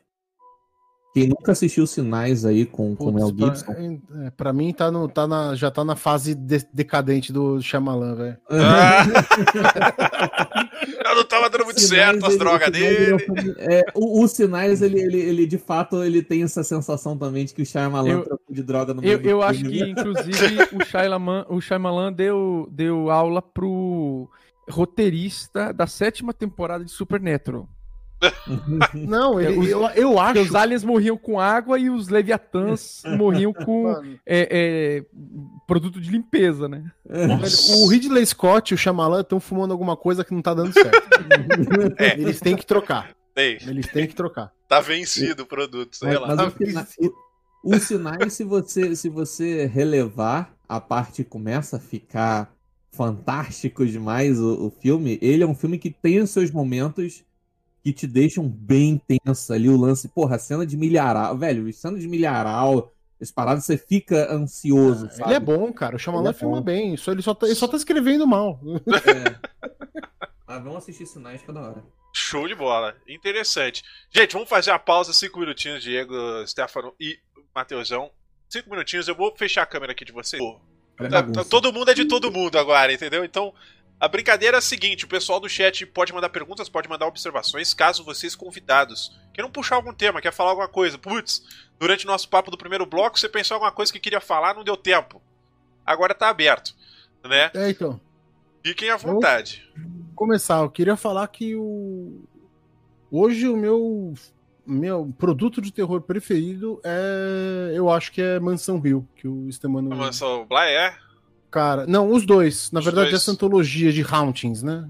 De, de mansões. É... É, conta um pouquinho mais, porque eu não assisti. Eu sei que eu sei que você falou são os mesmos protagonistas, né? Os mesmos atores. Eu, eu, assisti, eu assisti um, alguns pedaços da primeira temporada, porque a, a, a minha, minha digníssima a senhora Forge, ela, ela gosta de terror. Eu assisti alguns episódios soltinhos desse da Mansão Rio aí, tem uns momentinhos, amigo, que, que são, são, é são. É bruto o negócio. Eu acho que o mais foda das duas é a sutileza com que eles tratam é... tudo, né, cara? E eu gosto da meta. Da. É... Olha a idade batendo. É, tava, tava, com a, tava com a palavra na cabeça. Mas sabe o que é pior? Eles não, lidam, eles, eles não lidam só com o terror, eles lidam também é, muito com o tempo. É. Ah, sim. Né?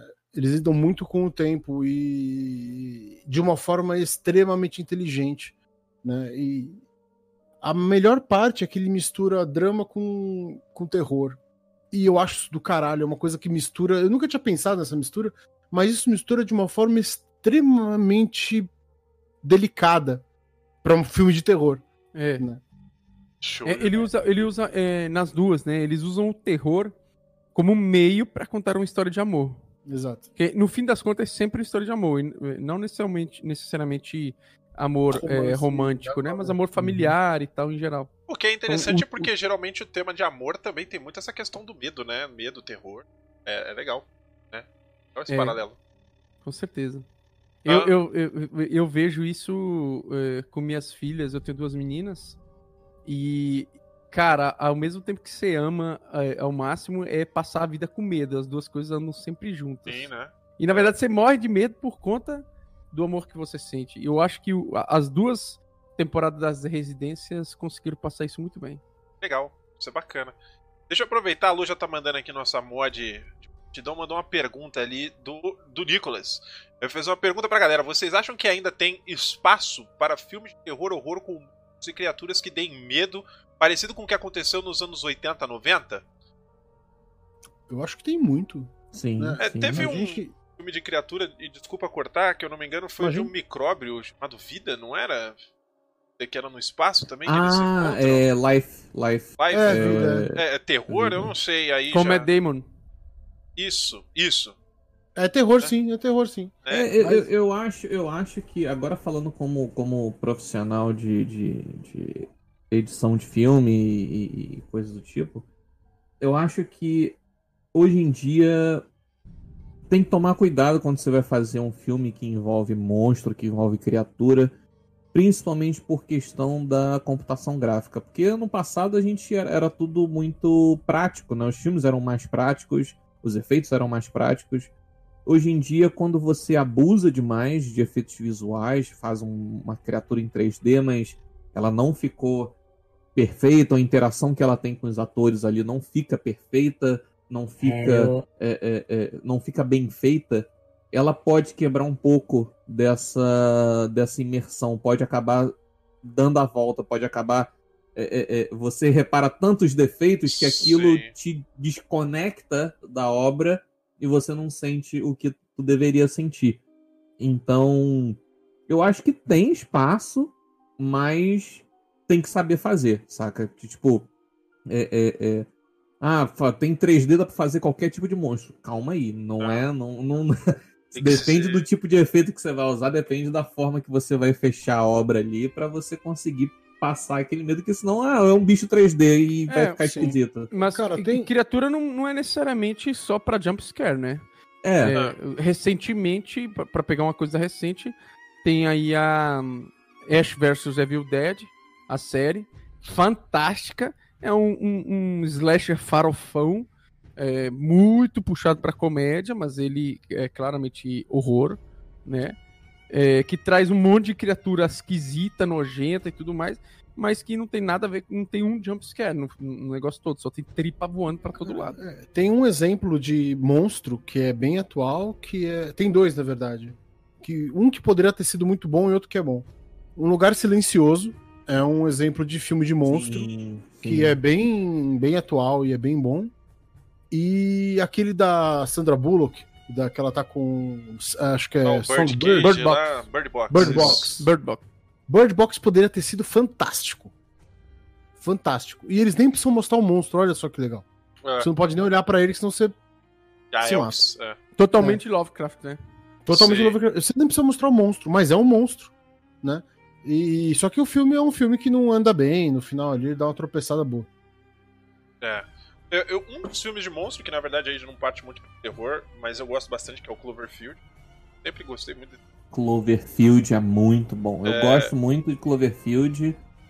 Ah, é... tem, o Cloverfield lá que eles estão no, no bunker do cara. É, o Rua 10 Cloverfield. Cloverfield Porra, que é um. Aquele ali é um filmaço também. Esse eu não é gosto do, do Paradoxo. O Paradoxo ficou meio torto. Meio. Meio eu tô sendo hum. gentil ainda. Eu já gostei o paradoxo. é bem. Eu acho. É, é, é não, o Paradoxo é bem torto, é velho. Muito torto. Eu gostei. Entra assim. bem nessa vibe que o Thor já falou aí. Não dá pra fazer Foi o que eu mais coisa. gostei, inclusive, dos três. Ah, é? Achei, assim, mas na verdade que... o paradoxo, desculpa cortar, o, uhum. o paradoxo, eu gosto da premissa, eu não gosto do, da, do meio pro final. Assim, a execução, é.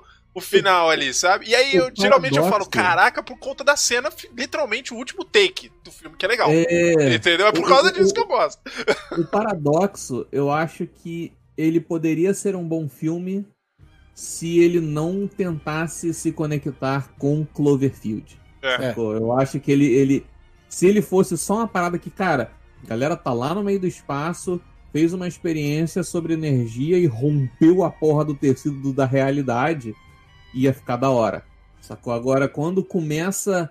A, a, tipo, as coisas simplesmente começam a acontecer sem mais nem menos no planeta Terra é. e tal, eu acho que ele começa a perder um pouquinho da atenção que ele construiu. Pô, o lance da, da, da, da. Dando spoiler já.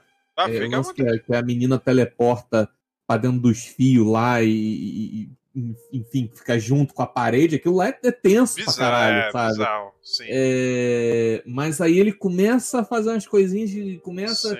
A, a, conexão que ele bota ali com a galera que tá no planeta Terra e tal. Falei, hum, é, a gente... Se fosse só lá em cima, tinha ficado Isso, melhor. É, porque você perde a suspensão de descrença quando ele começa Isso. a fazer a ligação com a Terra. É.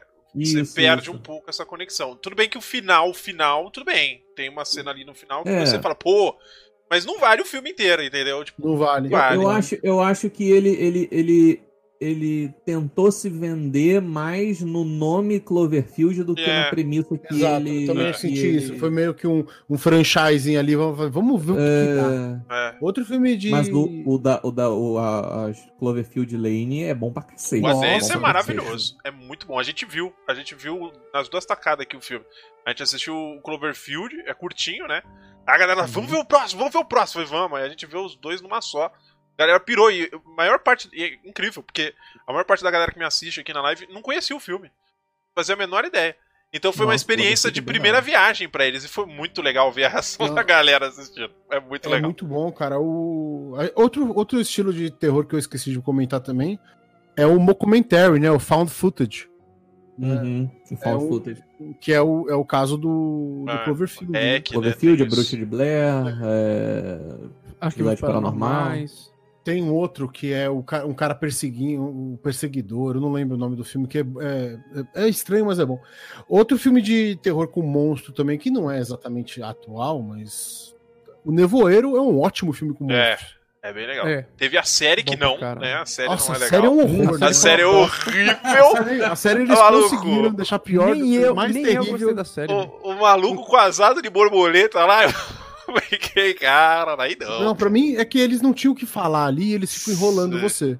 É, é, é, é, aquele rolê de, em, tipo, é algo que você consegue sintetizar em duas horas de filme, mas numa série que tem oito, nove horas, você não tem assunto Cara, pra. Eles poderiam ter feito o filme 2 e 3, né? Faz o filme 2 e 3, Exatamente. Fazer, Uh, Bru mandou uma pergunta aqui. Vocês concordam com essa afirmação? Stephen King é o rei do terror e Lovecraft é o rei do horror? Hum. Essa, essa é. não. Não, é isso, próximo. o Lovecraft não mostra nada. É. É, É, horror é mais visual. É, tudo no Lovecraft Visual, é terror. assim, de, de, de, de sensação, né? Física. É, ele brinca Pessoal, o próximo. Caraca, eu gosto muito de como eles contam a história. Eu acho que tá falando da Mansão Bly, né? Balanceia muito bem com o terror suspense em relação à trama. É, a Lu comentou da Mansão Bly porque ela assistiu. né? Ela adorou, falou para ela veio pra mim na madrugada mandar uma mensagem: Nossa, eu chorei com o final. Falei, gente, como é que você chorou com o negócio de terror? velho?" Cara, eu chorei, eu choro nos, dois- chorei nos dois. Mas é porque É, eu eu não tinha visto, eu não vi. Então eu fiquei só me perguntando. Ah, deixa eu ver aqui. O Hellscream fez aqui. ah, por que os finais dos livros do Stephen King sempre são ruins? E por que ele é superestimado? Eu gosto da afirmação, Porque- né? Eu gosto da escreve mal, afirmação. próximo.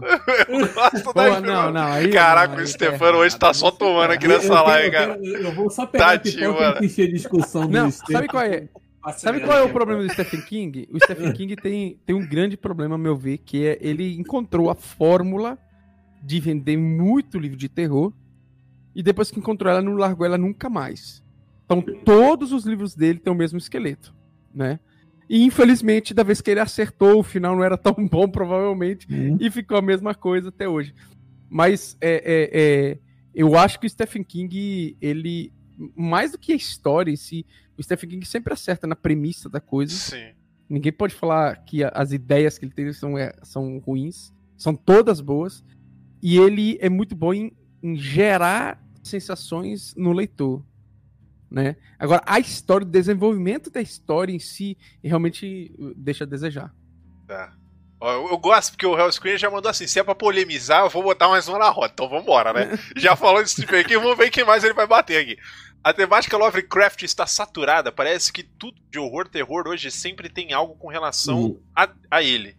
Fora da inundação de produtos e conteúdo só sobre ele. Outra questão sobre a H.P. Lovecraft. Ele é superestimado? Ele fez essa mesma pergunta do Stephen King, né? Lovecraft prova Sim pros que dois. dá pra se renovar por causa do, do, do, do Lovecraft Country, né? Que, que porra.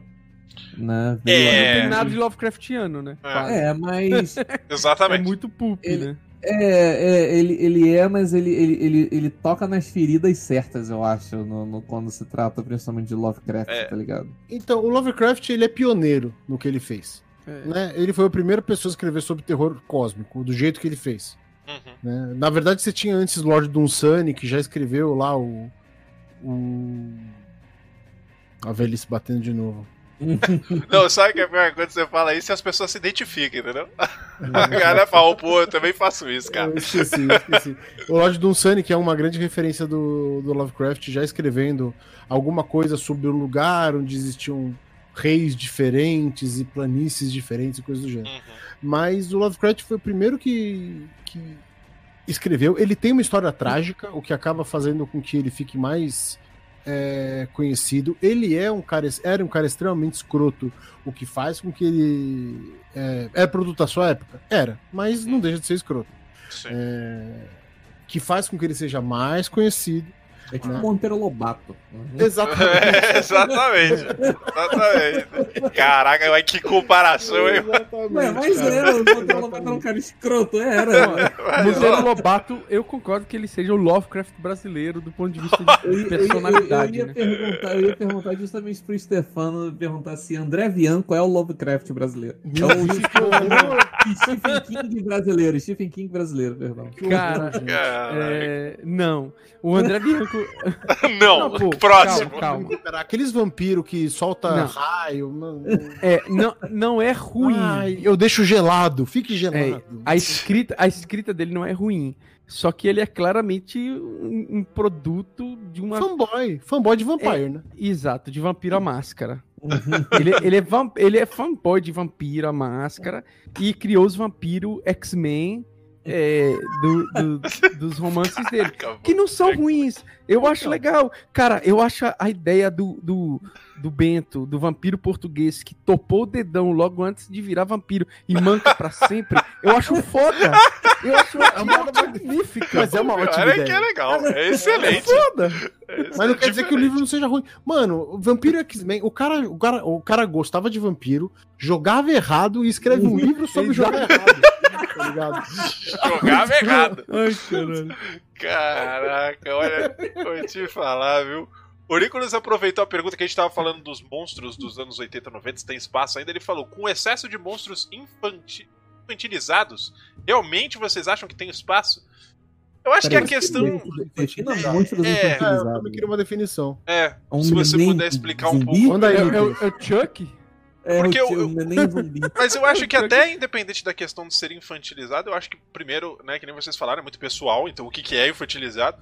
Mas eu acho que é uma questão mais de hoje em dia tá sendo explorada essa ideia de um monstro épico, né? Essa coisa de batalha épica com o monstro e bater com um petroleiro na cabeça dos bichos. Ah, É. disso. Tá. É, eu, eu não sei se é isso, eu acho que é isso, eu estou supondo. Mas é uma boa suposição, mas é uma boa Só suposição. Pacific Rim é um dos melhores produtos Que da, da, da década. Cara, eu fiquei muito frustrado com aquele filme, cara. Dava pra ser é. muito melhor aquilo lá. eu É nem muito vi. galhofa, bicho. É, é, é- é tipo, é que tá certo, eles têm que fazer filme pra molecada, que é a molecada que compra essa porra, né? Que enche o cinema. Mas, mano, dá pra fazer um filme muito bom com aquilo, cara. Que filme é? Que filme é? Pacific, Rim. Pacific Rim. Ah, Então, eu queria. eu não gosto de, de kaijus, então. É, Ah, fala sério, eu Elbow gosto. Rocket podia ser só isso do, do, do, do, do filme inteiro. É, cara, Elbow de Rocket, Elbow Elbow Tá Rocket. ligado? E acabou. Eu quero aproveitar o Hellscript falando John Krasinski é maravilhoso, Lugar Silencioso é lindo. Eu gosto muito. Eu gosto muito do Lugar Silencioso. Tem- Só que tem uma ressalva. Aquele finalzinho Hum. dele também é meio torto, né? O finalzinho do Lugar Silencioso ali com o tic tic no finalzinho, aquilo ali. É, então, é, o pé então, é, é farofão, né? Farofa farofão. demais. É. E aí Ele veio a Eu- eu- eu continuação. teoria sobre, sobre finais de filme de, de, de, de coisas de terror em geral, que a galera, em geral, critica muito, são os finais, né? A, a questão é que você passa é, durante toda a mídia ali, é, sem saber o que vai rolar, e é aquilo ali que tá lhe trazendo a diversão de continuar assistindo, lendo, etc., algo de terror. Quando o final chega e, e algo é explicado, é, isso dá um- uma frustração. Porque acabou a brincadeira, entendeu? Exato. É mostrar É, o eu- monstro é acabar com o terror. Exatamente. Eu, eu- eu escrevo contos de terror, terror e eu gosto sempre de deixar o final aberto. É- Isso é uma é coisa por isso- muito forte da, da, da gente aqui do Ocidente, né? De que a gente gosta das coisas explicadas, que se não explicar a gente fica puto É. porque não explicou o que, que, que, que vai acontecer, o que, que tá acontecendo, o que, que é aquilo, sabe? E tem muito, tem muito filme, muita mídia que a, a- galera desse lado da- do planeta aqui reclama que não teve explicação. Eu falei, gente, nem tudo precisa ser explicado. É, é, é, é. Ele é pra contar uma história, ele não é pra não um telecurso. Que é Isso, exatamente. outra- Eu vou aqui explicar pra você o que, que aconteceu. Cara, É. a quantidade de jogo que eu terminei sem explicação, e Hum, tipo, a galera fica, não, explica. Fala, não. não. Aí acabou a sessão, acabou, tchau. É. Acabou. O, o Nicolas tá falando que é exatamente isso que eu comentei, desse, dessa coisa mais épica, né? De você tentar trazer os monstros de uma forma mais épica. né? E não, eu. É o que eu falei, eu, eu acho que é o que tá vendendo no mercado atualmente, é por isso que não tem ninguém arriscando isso, né? Mesmo porque Ah, bota aí. o Alien Covenant, por filmes- exemplo, Todos os filmes torto, do né? Resident Evil. Ah, Nossa, velho. tipo, vendeu que nem a água. Meu irmão adora esses É, filmes. Eu é. falei, eu Nossa, falei, cara, velho, vai- como? mas vai, Eu Aí- só assisti o primeiro, velho. vai Aí- ficando pior, mas é pior no nível. Mas é. É é- pior no nível, é tipo, não tem definição, né? Caraca, é pior que o terror. Tem alguma coisa pior que o terror, gente? Não, Né? é- é- é- esses daí são, são ruins com força. É, pô, eu tô com medo do filme do Monster Hunter que vai sair agora, cara. E Hum. assim, eu gosto de Monster Hunter, mas Não, não. Nem quero jogo? entrar. É. É, do Ah, jogo. Os bichos tão bonitos, mas é só os bichos, entendeu? Mas era mais É, fácil só fazer os acabou. filmes do bicho, Nu- for nunca assim. consegui jogar Monster Hunter. Eu Ah. nunca passei do tutorial. É 8 horas de tutorial. Mas o jogo também é tenso. Eu não sei, eu não sei nem o que é. É um, você é um caçador de monstros, literalmente. É uns Ai, monstros véi. tudo louco.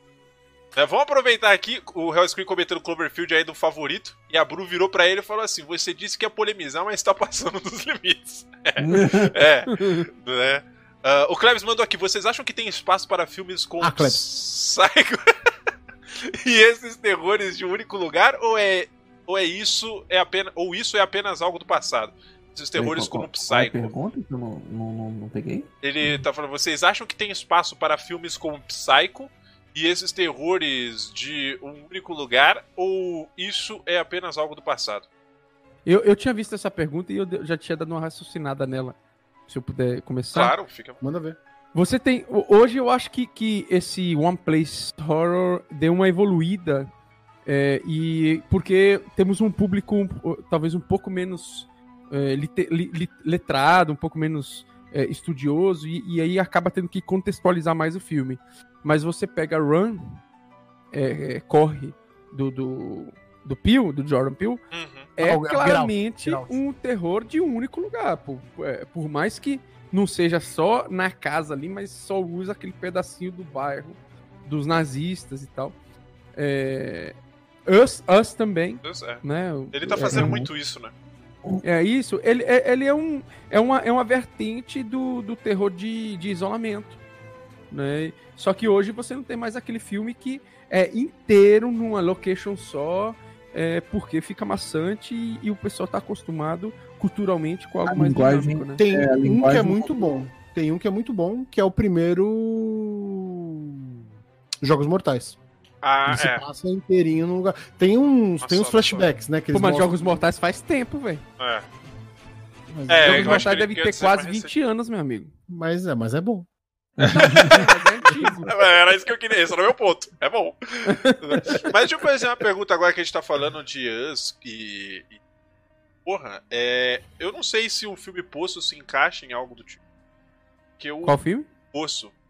Né, que é esse filme espanhol hum, que teve. Sim, sim, é, sim, eu não, não sei nem se classifica como terror, porque na verdade. Né, não, mas você tem uma angústia. Basicamente a história é de uma prisão vertical, né? De ah, de andares, tá. né? E aí você você entra nesse lugar, você reside um desses andares por um mês, dois meses, se eu não me engano. E no meio dessa sala desce uma placa enorme com a janta, né? Com a comida que o cara vai comer no dia, ele escolhe a comida favorita dele lá, tá? E aí vai descendo essa, essa placa de comida que tem que alimentar todos os andares, né? Só que a questão é que quem tá em cima vai se deleitar mais do que quem tá embaixo, né? Então quando a, a placa chega lá embaixo, não tem comida de nada. E os caras têm que se virar para fazer as coisas. Né? Só que ele não é um terror, né, propriamente dito. Você não tem uma antecipação do medo, só que ainda assim ele é um filme que teoricamente você passa em um lugar só, né? Aí é, eu... ele, ele, ele, mexe, ele mexe com angústia de, um, de uma outra forma, eu acho. Porque é uma distopia, gente, né? É, a gente, a gente ah. entra naquele, naquele lance do, do da questão de você, você ter alguma coisa acontecendo que você não tem controle sobre ela, né? Uhum. E ele, e ele não, não te explica como que os caras mudam de andar, ele deixa tudo é isso, aberto, tem porque não importa. Desconhecido, né? É, não, não importa pro filme. Né? Acontece e é isso, essa é a tua realidade e, e, e é isso aí. Eu Sim. acho que eu acho que, que ele trata mais do, da, da, capacidade do ser humano ser um arrombado. é, é, é, é, claramente uma crítica social, né? É, ele, trata, ele trata muito exatamente da, da, dessa dinâmica social. E só que eu acho que ele é superestimado para um caralho. Porque eu acho que muita gente foi criando teorias em cima dele, que as, eu acho que as teorias são muito mais legais do que os caras esperavam que. É, exatamente. O, o, o Poço é só um, um, um, cuspe do que a gente vive, do nosso Exatamente, mundo, né? ele é um, ele é, um uma... recorte ali, né? Ele é um recorte bem óbvio da, da meritocracia. Estrutura, estrutura de classes. É, né? Estrutura de, de classes. Só que assim, ele tem um elemento que é de terror. Aquela placa desce como por mágica, né? Ah, é. Isso, é. Isso é um elemento de terror. Isso é um elemento de sobrenatural. Como é que aquela merda desce? Só que assim, eles não se preocupam em explicar aquilo em momento é, algum. É. Portanto, precisa. mostra que o filme não tem. É, ele é só realmente uma crítica. Ele é muito nu e cru. Né? E a galera criou. E tem aquela coisa do menino e manda o menino pra cima. É, Enfim, tem toda uma, uma simbologia ali que eu imagino que o cara tenha pensado. Mas eu acho que ele é um filme superestimado. Ele não é um filme para você entender, que nem filme do David Lynch. É um filme para você assistir e para não entender. é, é, você finge que entendeu, né? É, é, é, a roupa, exatamente, é a roupa do, do imperador. Você vai falar que entendeu pra não acharem que você é imbecil. É, exatamente. O Real Scream mandou uma aqui completando do Stephen King, tá, gente? Stefano vai, vai levar outra do Stephen King aqui, ó. Olha aí o Nevoeiro, em que o final do filme é muito melhor do que o do Stephen King, cara. Mas é verdade. É. Nossa, o final do filme é, é muito bom, cara. É, é verdade, velho. O final do filme é do caralho. Que interessante, legal, pô. É, porque é. eles falam, eu já ouvi várias vezes falando que Stephen King não sabe fazer final. Eu, de fato, nunca li um livro do Stephen King, pra ser honesto, pra falar isso. Cara, eu comecei a tentar ler, ler um, dois. Ler dois. Foi uhum. It e. Iluminado? Não, eu não lembro. Sim. Não dá, mano, é ruim. Não é. que isso? Cara, Ao vivo assim, assim, cara. Se você se apega à história, tem, um, tem umas coisas complicadas. Por exemplo, é Desperation. Tá, você tem que passar pela, pela, pela inabilidade de escrita do cara para poder gostar não, do Não, o cara, o cara sabe escrever, o cara não sabe criar uma história diferente. É. A prosa dele é foda, você lê é de boa. Desperation não é meu, meu livro favorito, mas tem um, um elemento que eu acho um absurdo no livro. Que é o, o, o herói do livro é um menino que basicamente foi. É, é, fica implícito que ele foi escolhido por Deus porque na hora que ele está preso, que o policial, a policial possuída prendeu todo mundo na cadeia, uhum. ele pega um sabonete mágico, passa no corpo pelado e consegue passar pelas barras da prisão. né? Aí tipo assim, você fala assim, tá. Cara do Diego. Né? Eu tenho... O celular de ninguém funciona, mas quando tá na mão dele, pega sinal, entendeu? É. Ele é tá o bom. oposto de toda vítima de, de filme de terror, Mas né? tem, um, tem uma parada, eu não Só sei. que em compensação você passa você passa por uma cena que ele sobe as escadas procurando a irmãzinha que sumiu e ele vê a policial possuída pegar a irmãzinha dele gritando e pregando ela na, no, no, no negócio de segurar capote, matando ela, uhum. prendendo ela no gancho de segurar uhum. é, é, jaqueta. E aí você já fica, porra. É. Entendeu? Uh... É, é, é, voltando no negócio de, de filme, já que é mais livre agora, lance de filme claro. ruim que dá a volta. Fica bom. É, eu, eu, eu, eu um dia me aventurei passando aqui nos canais aqui da, da Sky, eu, eu me deparei com um filme chamado Zumbivers. Não, não, cara, esse filme. E não, aí, zumbis, é os castores zumbis? É isso, isso, isso, isso, isso, é horroroso. E aí eu, eu, eu, eu, eu comecei a assistir, só que alguma coisa naquele filme, eu não percebi o tempo passar, e quando eu vi, eu tinha assistido o filme inteiro. Ele... Caralho, o que que me prendeu nesse filme, velho? Pô, eu terminei é tipo... de assistir ele sem entender, eu falei, caralho. É tipo Sharknado. É, Sharknado, é, é isso. Entendeu? Tipo, são filmes que você tá assistindo esperando que alguma coisa boa aconteça. Ele e nunca é... acontece, né? Exato, cara. É tipo Breaking Bad, né? Ah. Tá tudo Ai, fudeu. Cara, agora farmou pesado. É, ele, tava, ele, ele, pegou, ele pegou isso aí pra, pra, pra, pra bater de vai acabar, vai acabar a audiência do Mirage. Nossa senhora, olha, eu não sou responsável pelos convidados. eu só tô aqui fazendo a mediação aqui. Não, mas sabe que é pior? Meu irmão foi ver Breaking Bad, porque na época eu assisti, eu adorei também, né? Mas eu, eu admito que eu demorei para assistir Breaking Bad e eu também achei arrastadinho, né? Mas o meu irmão ele chegou e falou, cara, que chato. Eu falei, vê de novo, até gostar. vê de novo até gostar, irmão. Eu, eu achei muito chato, velho. Eu não é, suporto é nenhum personagem, velho. É lento. Eu é botaria todo é mundo numa fogueira e queimaria todo mundo.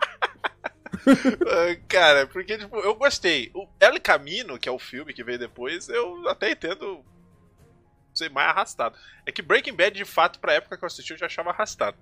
Mas eu gostei, eu gostei da experiência, não achei ruim não. Mas é, teve é um maldoso. filme que eu assisti faz muito tempo, eu não lembro o nome dele, mas é com o nosso queridíssimo Nicolas Cage também. Gente, o que que tá acontecendo?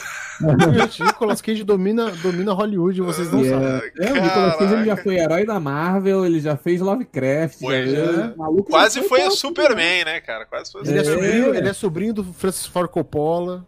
Exatamente, O, o, o, o filme lá do, do Homem de Palha, lá, o, o Sacrifício. Wicker Man.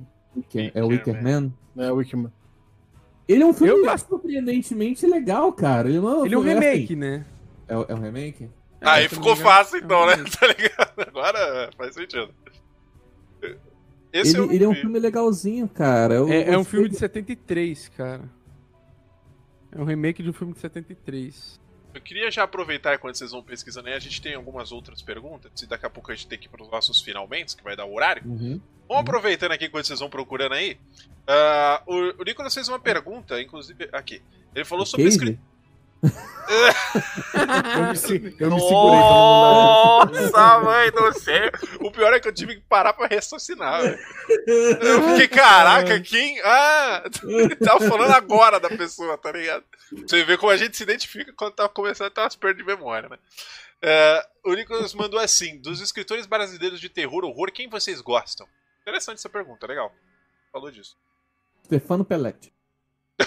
Cara. Fácil. Eu, eu, vou, eu vou falar que, que eu cometo um pecado. Eu leio muito pouca é, literatura brasileira. Cara, é, eu cometo pecado de... Né, mainstream. Eu, eu leio muita coisa pequena, assim, contos, né? antologias, né? Porque eu, eu, eu, eu, publiquei, eu, eu já organizei uma antologia pela editora Diário Macabro, tem alguns contos publicados. E aí eu fico mais nessa. É, nesse submundo digamos assim. Legal. Mas grandes autores de terror e horror brasileiros, eu acho que eu nunca li nada. Cara, eu tenho um problema de associar terror e horror a audiovisual.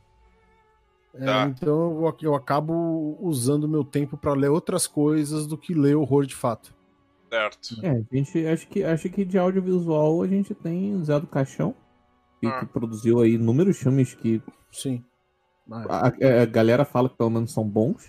Tem um filme tem recente que a galera gosta, eu não, eu tem, não assisti ainda. Tem o, o, o, um do, do, do, do, que é uma autópsia lá, os mortos não falam, o morto, morto, não, morto não grita, morto não fala. É ah, parada, eu sei, eu sei qual que é. Eu sei. Não, não tem um do lobisomem desses dias? Do ano passado, ah, desse ano? Sei. É, eu, eu, eu já sei. não sei. Eu também não. Se eu já não consumo internacional, imagina. Né? Cara, eu, eu não lembro. Tem, tem, mas o pessoal falou tanto desse. Não sei nem se é de terror, mas pelo que o pessoal comenta, parece ser de terror. Mas eu não lembro. É, todo mundo tá falando dessa, dessa porra esses dias. Tem seis meses, sei lá, no começo da pandemia. Não sei, é, não lembro. Realmente não sabia te dizer. É bom. Enfim, né? Já que o. Você, você tem alguma recomendação dessas antologias, ou Stefano não? Sim, asquinha, mesmo que seja mais por menor.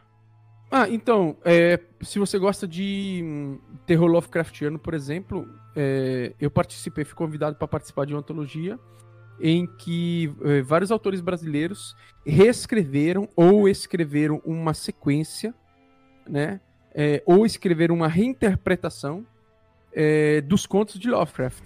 Vários contos clássicos de Lovecraft. É, a, e, e, ficaram muito legais. Tem muita coisa legal. Tem tem um, revisão do, do conto sob um, uma ótica, uma dinâmica mais moderna. Eu escrevi uma continuação do conto Ratos nas Paredes. É, tem, tem vários. É bem legal para quem curte terror Lovecraft, Lovecraftiano e quer começar a ver alguns autores de terror é, nacionais. Certo. Interessante, legal. Então fica aí a recomendação. Deixa eu aproveitar. É Lovecraft Reimaginado o nome do. Tem, tem link disso aí? Tem é, se tiver link, solta aí no, no, no chat, porque tem. tá aberto, tá? Pode soltar. Vou pegar agora. É, vamos lá, a gente tem tempo para mais algumas perguntas. O Klebs uh, mandou a mais Klebs. uma. Ah, é a é, Klebs, desculpa. A Klebs. É. A Klebs, desculpa, Klebs. Pergunta: vocês acham que a mídia de jogos de mesa ou eletrônicos possam servir para se contar uma nova forma de terror ou tudo vai ficar do mesmo jeito sempre? Cara, eu sei que eu queria mais Silent Hills. Eu também. Ia ter, né? Ia ter, né? É. Aquele de Kojima, né? Aquele a, gente, é. a gente tá preso é, é, com, com relação ao videogame, não sei. Acho tal, claramente o Diego talvez não, não seja a pessoa, mas. mas... é, o Stefano eu sei que ele, que ele joga uns joguinhos aí de vez em quando, mas o Diego é. ele, ele, ele tá, tá vivendo na, em outra década aí. Quando ele nasceu não tinha CD ainda. Oh! não tinha. Não tinha. É, eu nasci, o único videogame que, gente... que tinha era Atari e Odyssey. Oh.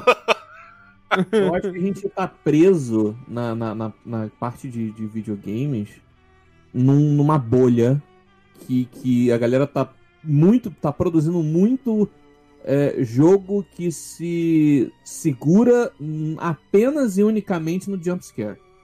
Né? E, e, e a gente tá preso nisso Uh, da mesma forma que a gente passou por outras bolhas aí do videogame quando começou a sair jogo survival dia sim, dia não, né? Uh, eu acho que jogo de terror a gente tá nessa, nessa vibe que o jogo ele é simplesmente gratuito, ele é simplesmente pra te dar, pra ter um troço enfiando na tua cara, berrando. É, tipo é. Outlast, né? Outlast, tem vários. É isso aí. Então é, eu acho que. É, é, eu acho que no momento que a gente tá de videogame, a galera tem que se esforçar um pouquinho mais para fazer alguma coisa que realmente faça destacar, que não seja ah, só susto na placar. e Resident Evil 7, Resident Evil 7, eu joguei tensíssimo. Eu lembro que eu jogava uma hora e parava, velho, porque eu tava suado, tava incomodado. É, você tem é... o Layers of Fear 1 e 2, também veio aí, não tem tanto jumpscare, apesar de ter jumpscare. É, e eu acho que uma outra recomendação que eu teria talvez seja esse último Amnésia que saiu, o Rebirth, o Amnesia que saiu agora, ele parece que ele é mais focado em história, né? Tanto é que ele. que antes de você começar o jogo, é até interessante, porque antes de começar o jogo, quando você dá o novo jogo e ele, e ele vai entrar na gameplay, ele fala, cara, não tenha pressa de zerar o jogo. Explore, curta, leia uhum. e engaje na história. Eu não vi o game inteiro, eu vi uma parte só. Né? Mas o. O Layers of Fear, ele é bem interessante, inclusive. Né? Segunda-feira a gente vai fazer um podcast do Layers of Fear aqui. Né? Ah, o, um jogo o, diferentaço de terror é aquele que você é o, a inteligência artificial da nave. A Observation. Esse nome dele. Observation. Observation. Porra, é totalmente fora da bem, caixa e bem é, legal, velho. Muito legal esse jogo. Observation é bem legal, inclusive tá disponível Bru... no Game Pass. O Bru Pierotti aqui falou de Alien Isolation. Alien Isolation é um puta jogo de terror. É maravilhoso maravilhoso. Eu não consegui jogar ele, mais do que duas horas também parei. É Minha ansiedade não deixa, não. não. O pior é que eu amo, amo, amo de paixão Alien. Eu joguei isso, a galera falando, nossa, Mirage, você vai se cagar inteiro, pai. Eu, mano, jogando suavão, tá ligado? galera, pô, mano, porque Alien, Alien em si, espaço e tudo mais, eu nunca senti medo. É, o que eu falei, meu, meu, o escopo do medo tá em espíritos e coisas que eu é, vejo. É o lance da, da conexão, né? né? É. Eu, eu, eu, fico. Eu, eu, eu não me conecto tanto com, com coisas que normalmente assustam as pessoas. O que me incomoda é a expectativa de tomar susto. eu, eu sou meio. Eu sou meio. Eu não gosto também, não. Eu não é, gosto de jumpscare. Cara, jumpscare vai contra o é, terror. Jumpscare eu também. É, eu, eu, não. Eu não me. Eu consigo me distanciar bastante de, de, de, de, Quando eu tô consumindo alguma mídia. Não, por exemplo, a galera fica até me zoando que, tipo, eu falo que eu nunca chorei vendo filme. Nenhum filme. É, porque eu consigo me des desconectar, né? Eu sei que é um filme. Eu consigo entender que aquele momento ele é triste, aquele momento ele quer passar emoção, eu consigo absorver aquela emoção, mas ela não não, não, não, não externaliza. Uhum. Né? Tem um nome para pessoas que não choram vendo filme. Psicopatas. Eu, eu sei. então, é, é, rola esse lance com, com, com jogos de terror. Eu acho que o problema para mim, para consumir coisa de terror, é justamente a expectativa de eu tomar susto, que vai me deixar incomodado, sabe? E, e, e, eu vou ficar nervoso. Porque tem jogo que às vezes não tem. Já cansei de jogar jogo que não é nem temática de terror e horror. E, e eu fico com uma expectativa de alguma coisa acontecer e, eu, e minha mão começa a suar, tá ligado? Mano, Caralho, o que, tá acontecendo, velho? A gente fala de Layers of Fear, acabei de esquecer, cara. Esse eu recomendo para qualquer pessoa, cara, que jogue, que goste ou que não goste de terror. É um jogaço que é Darkwood. Vocês nunca viram Darkwood. Nossa, Darkwood é do caralho. Darkwood é, é do caralho. Eu nunca joguei. Fantástico, é, é, fantástico. É um survival do caralho. É não tem jumpscare, não tem nada. É bizarríssimo o jogo. É bizarro, é weird pra caceta. E tu tá jogando, cara, e tipo, a gameplay do jogo é maneira, porque é um jogo top view, você tá vendo tudo de cima. Você não tá vendo, tipo, primeira pessoa que nem Layers of Fear, nem nada. Só que o tenso do, do Darkwood é que o seu boneco ele tem um cone de visão. Você não vê o que tem atrás de você. Uhum. Né? Então é como se eu estivesse no, por exemplo, na simulação lá de mesa de RPG digital, né, do Roll20, sei lá, que uhum. você tem o seu boneco, ele, ele tem um range visual, só que o seu cone é só pra frente. E é legal quando você vai fazer crafting no jogo, né, quando você vai tipo pular alguma coisa que você abaixa para fazer a mochila, você não vê nada. Você só ouve, porque o cara tá olhando para baixo, tá ligado? Então o cone de visão uhum. some. Cara, é bizarro, porque você tá fazendo as paradas, você começa a ouvir latido de cachorro do teu lado, as portas abrem sozinha, no meio da noite. Aí tu tem que ligar o gerador, porque no escuro você morre. Aí tu Cara, liga o é gerador. Mano, é fantástico. É, é fantástico. É Esse jogo bom. não tem explicação de tão bom que ele é.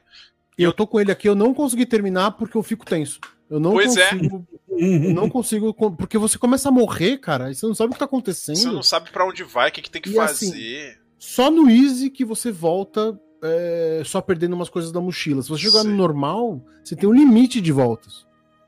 Né? Exatamente. Não- não- É, é, é muita tensão, cara. É É, muita complicado. tensão. É um ótimo. Eu acho que é o melhor jogo de terror que eu já vi. Assim, porque eu Sim. nem consigo jogar essa merda. E Inside. Inside é um ótimo jogo de terror também. Side também é muito bom. Inside, Inside é o do menininho, né? É, Do o do menininho. garotinho. É bem Eu- legal.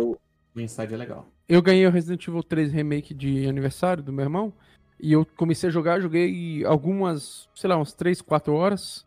é, mas eu tive que parar. E, é, essa coisa do, do, do Nemesis correndo atrás de você o Perseguidor, tempo né? todo. Ele estando em todo lugar e tal. É, é, é, amplifica toda a ansiedade. Eu já tenho problemas com ansiedade no dia a dia. eu Quem tive não? que parar de jogar. né? não? É, É, eu imagino, não, né? o Resident Evil 3, ele é tenso. O 2, eu ainda prefiro o 2, o remake do 2. Eu joguei aqui o remake do 2, adorei. É, pra, pra quem não sabe, eu nunca tinha jogado Resident Evil antigo, porque mesma experiência com o Exorcista, eu jogando Resident Evil Terror no PS1 pela primeira vez, eu tinha cagaço de zumbi. Aí eu lembro que eu andava com a Jill, assim, eu entrava lá na portinha, aí eu empurrava um negócio de lixo ali, encontrava um cara. Eu falei, mano, esse jogo não é pra mim, desliguei, nunca mais joguei Resident Evil. Fui jogar só quando saiu o remake, cara. E tipo, lutando ainda. Mas eu gostei muito, porque depois eu comecei a gostar de temática zumbi. Mas, né, é, o gore começou a ser mais tranquilo pra mim. Eu, eu, eu, eu tenho, eu tenho me anestesiado quanto a essas paradas de, de, de, de gore. É, Ah. Eu sigo no, no Twitter uma página que é, é procedimentos médicos. Não é nada gratuito, são só coisas de procedimentos médicos, cirurgia, não é nada escroto. Não é tipo aquele, aquele velho site lá dos velhos aí, o assustador.com, que era só coisa gratuita. Né? E aí eu comecei a seguir isso pra, pra sei lá, pra me anestesiar. E, e eu, tem algumas coisas que aparecem nessa página de vez em quando que um pedacinho do Matheus ele fica pra trás, naquele tweet dele, tá ligado? Pera, pega um pedaço de mim. Ele, ele, ele fica, uma porcentagem ela ficou naquele tweet, ela nunca mais vai voltar. Tá ligado? Vamos fazer a última pergunta aqui. Eu vou sortear aqui do Hell Screen. Eu acho que foi a última que eu vi. Pergunta sensacional que ninguém fez ainda. Qual o melhor monstro da Universal e por que estamos com tantas saudades desses filmes de monstros clássicos? É a última pergunta do dia, pro. Cara, o melhor filme de É, melhor o melhor- monstro o- da Universal. O melhor monstro da mim- Universal é, é aquele bispo. Como é que é o nome dele? Edir Macedo. Não!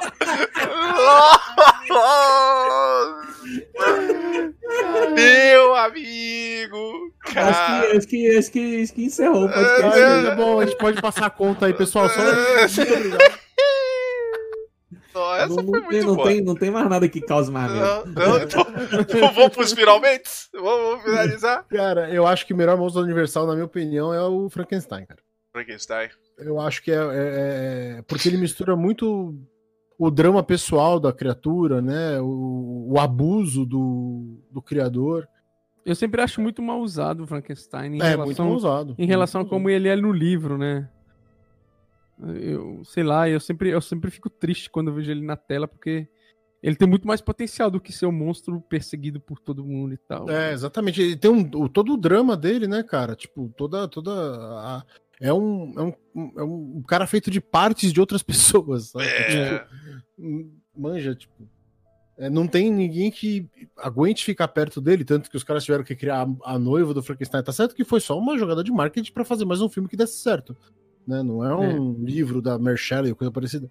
Uhum. Mas o, o- eu acho que é um. eu Acho que do- das criaturas da Universal é a mais dramática. Interessante. Eu, eu gosto da Universal, eu gosto do lobisomem, cara, porque é um coringa, né, cara? O Drácula é um personagem muito específico. O Coringa é da DC. Ai, meu Deus. Agora vai. Agora tá liberado. Ó, outro terror que eu ouvi na vida é piada ruim, hein? Esse daí. Esse daí pega na alma, viu? Desculpa.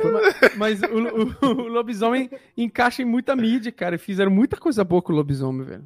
É. Tem, um, tem um filme é, mais recente aí do. Mais recente que eu falo deve ter uns 15 anos, eu acho. Caraca, nosso É, conceito tá foda. É, do cara que tem. Eu esqueci o nome dele, que fez o Labirinto do Fauno. É. O- Sei, não lembro o nome. Ah, o. O espanhol. Del Toro. Del Toro, Del Guilherme Del Toro. Del Toro. Do Guilherme Del Toro. Lobisomem de Guilherme Del Toro é muito legal, velho. O uso bem legal do, do monstro. E assim, você pode enfiar ele em qualquer canto que é legal um, um, um lobisomem. Sim. né? Os outros são, são meio específicos, são muito legais também.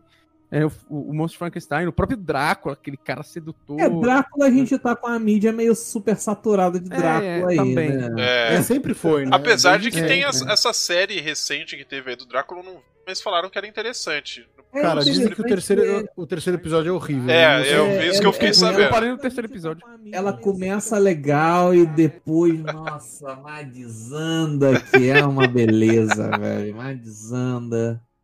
Né? Enfim. Dá É. dó, né, velho? Você vê assim e fala, não! É, tava indo, Porque tava indo bem, né? Tava indo Ele, ele, ele tá indo em ascensão assim, de repente, a 90 graus pra baixo.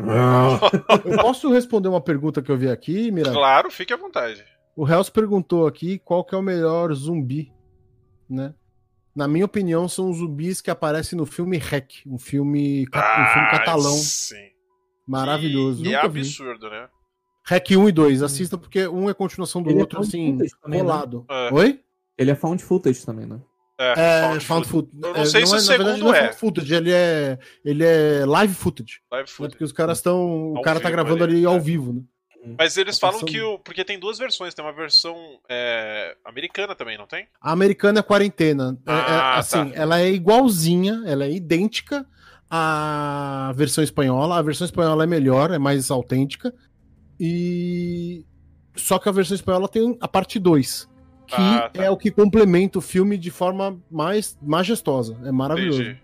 Legal, bacana. Show de bola. Então tá aí. Vamos fazer o seguinte, então, pra gente finalizar. É, na verdade, vocês já fizeram recomendações, né? Eu queria, então, que vocês agora fizessem a apresentação final, é onde a gente vocês de novo, mas eu vou começar de baixo pra cima agora, iniciando pelo Forge. Então, gente, quero antes de mais nada agradecer demais vocês pela presença, foi muito show de bola o papo. Lembrando que estará disponível no Spotify na íntegra, tá? Amanhã já tá saindo do Spotify é, a- esse, esse podcast. Segunda-feira a gente tem sobre Layers of Fear. Então, se você gostou de terror, quer continuar conversando segunda-feira com a gente sobre terror, Layers of Fear, é, a gente vai ter a presença aí do Sacola Wind, que é o meu professor de desenho, e a Shu, né, que é uma amiga nossa aí que gostou bastante do jogo, também é artista. É, e aí, provavelmente a Klebs tinha se oferecido, eu vou ver se eu consigo falar com ela, não sei se ela tem interesse ainda, mas a gente conversa. É, e, por favor, aí então, Matheus Forja do Mestre, fique à vontade, fala aí um pouco sobre você, onde a gente te acha, e muito obrigado pela presença.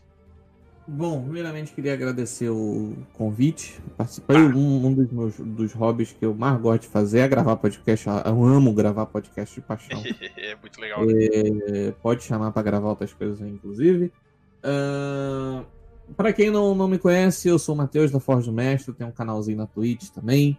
twitch.tv barra Forge do Mestre. Eu vou botar o link aí no chat pra galera. Ahn, eu jogo RPGzinhos. Olha aí, já botou tudo lá. É, Já, mod aqui é bate-pronto. Eu tava, não deu nem tempo de eu escrever o que eu É. Mestre. Conf- Já foi tudo. cara. Confia que o de link. é, co- confia que o stalking é real, entendeu? Ah, eu, então eu narro RPGs e jogo alguns joguinhos lá na, na Forge. Inclusive, teremos a presença do Mirage a partir do dia 10, que ele já avisou no recadinho do intervalo aí que eu É. ouvi. Jogando Mutante Ano Zero. Vou passar para mandar esse. fazer esse- esses, esses crianças Jogaço. sofrer. Jogaço. Jogar. Ah, Passar jogaço. mal. Passar mal. Jogando Mutante Ano Zero. é, vamos, vamos tratar. com- Vamos, vamos ver o que eu consigo extrair de, de terror e horror jogando Mutante Ano Zero. Eu já porque- aviso pra você que eu vou morrer na primeira sessão. Eu É sou fácil, meio... né? Eu sei, eu meio é- maluco. Eu sou muito maluco. sessão. Não precisa É. se esforçar muito. É. Tem então a gente vai jogar RPGzinho lá. E, então tá aí todas as redes sociais da Forja pra quem quiser aproveitar. E Show. é isso. Muito obrigado mais uma vez. Um prazer aqui. Por mais que eu não tenha muito a agregar sobre o assunto Que terror, foi um isso. prazer estar aqui. É, e é isso. Obrigado, chat. Obrigado, pessoas lindas. Valeu. Vamos lá, Diego. Onde que a gente te encontra? Maravilha. Primeiro eu quero agradecer você, Mirage, pela convite, Que pelo convite isso. e ao Forge aí pela, pela indicação. Indicação, aí, né? Muito obrigado, caras.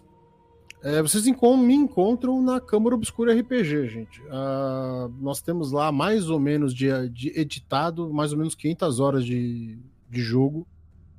É, umas 20 campanhas. Tá tudo. A, a, as mais recentes são todas editadas é, de cabo a rabo. Né? Então a gente tira todas as conversas iniciais, pausas e tudo mais. Então fica meio que. A, a ideia é meio que chegar o mais próximo de um produto de um produto de um produto narrativo, né? Uhum. Então tento tirar todas as interrupções e tudo mais. Tem, a gente tá jogando atualmente é, nada porque a gente tá em um hiato, mas a gente quando voltar vai voltar com Alien RPG, que a gente tá na, na a gente vai para 11 primeira sessão, Vampire com o Extremando mestrando, o, o Alien o Mestro, Vampire com o Extremando mestrando e Witchcraft com a Laza mestrando, que tá aí na. Ah, pelo menos tá. tava aí no. Acabou de seguir aqui, muito obrigado, inclusive. É. Show de bola. É, tem bastante coisa lá, gente. E a, nosso principal canal de comunicação é o Twitter, né? Uhum. O Câmara, o arroba Câmara RPG. Uh, e a gente logo volta pro Twitch também, né? Então a gente vai jogar pros dois aí. Show de bola. Vai... Legal, pra legal. poder angariar mais pessoas. O que, que foi? Sai dessa vida que eu já te falei. escolhe um, escolhe um e vai. Fica fazendo troço nos dois canais. Olha aí. Dicas, hein? Beleza. Stefano, fala aí onde a gente te encontra. Manda seu jabá. Bom, muito obrigado hum, também pelo convite e uma, eu sou advogado, então uma das coisas que eu gosto de fazer é falar. Se precisar de alguém para falar, para encher linguiça, para qualquer merda, pode chamar aqui, eu tô dentro, tá? Bora. Eu sei falar, inclusive, do que eu não sei falar, então. é, não, então, é, eu, tô, eu tô na Câmara Obscura, eu, eu, faço muito menos pelo canal do que o Diego, eu só narro lá. O Diego é, é, o, é o, gênio do design e da edição lá do canal. Pode assistir Para. as campanhas antigas que são foda pra caralho. É muito bom de assistir. É, eu também sou chefe de cozinha. Se você quiser ver minhas receitas, é, fotos e tal, é, meu Instagram é stefano.pelete. É, depois eu coloco aí na, no chat. É, e no, na TV Abrolhos no YouTube eu tenho um programa de culinária chamado Conexão Culinária, em que faço vídeos ensinando a fazer comida. Né, Pô, legal. Bacana. É... Stefano, Stefano é uma das pessoas que contribui com, com, com a minha tristeza diária aqui, que ele bota uma costela irado, eu olho pro meu prato de comida, que é arroz e ovo, eu choro. é. E se, se quiser ver meu trabalho como escritor, é, eu publiquei é, alguns contos é, com a editora Diário Macabro. É, eles têm várias antologias é, bem legais, são temáticas. É, eu já publiquei em quatro. Tá indo para quinta agora. E eu organizei uma antologia de contos sobre ovnis. Oh. Chama Dossiê Macabro OVNI. Baratinho, o livro é maravilhoso. É, vale a pena, também na editora Diário Macabro. É, e assim, eu sou tipo a Barbie, faço várias coisas. Ô, modelo atriz, modelo atriz Minha oh. filha que fala que eu sou, eu sou igual a Barbie, tenho várias profissões. Bom, muito bom, meus queridos. Eu, eu vou fazer agora o meu jabazinho rapidinho aqui. Eu agradeço mais uma vez a presença de vocês. Né? Sempre vão estar de portas abertas aí, caso vocês inclusive tenham ideias de algum outro podcast que vocês acham maneiro a gente conversar sobre. Né? Tá sempre aberto, podem me chamar, fiquem à vontade, tá? Então eu agradeço mais uma vez. Foi muito massa, eu acho que vai agregar bastante, principalmente lá no Spotify, pra galera que gosta de ouvir, né? E, e é isso. Eu sou o Mirage, eu faço live de terça a domingo de jogos variados, tá? Na parte da manhã, de terça a quinta, eu faço live de, de jogos variados, e na tarde, né, nas tardes de terça e quinta, eu faço live de pixel art. Eu trabalho com pixel art há mais ou menos um ano. É, e sextas-feiras a gente tem watch parties, e sábados e domingos a gente joga multiplayer com a galera do chat. E segundas-feiras são os nossos dias oficiais de podcast. Lembrando que todas as segundas daí a gente tá trocando ideia. Outubro agora foi o mês do Halloween, então a gente falou de Observer, a gente falou de vai falar de Layers of Fear, conversamos sobre Alien Isolation, né? Então a gente bateu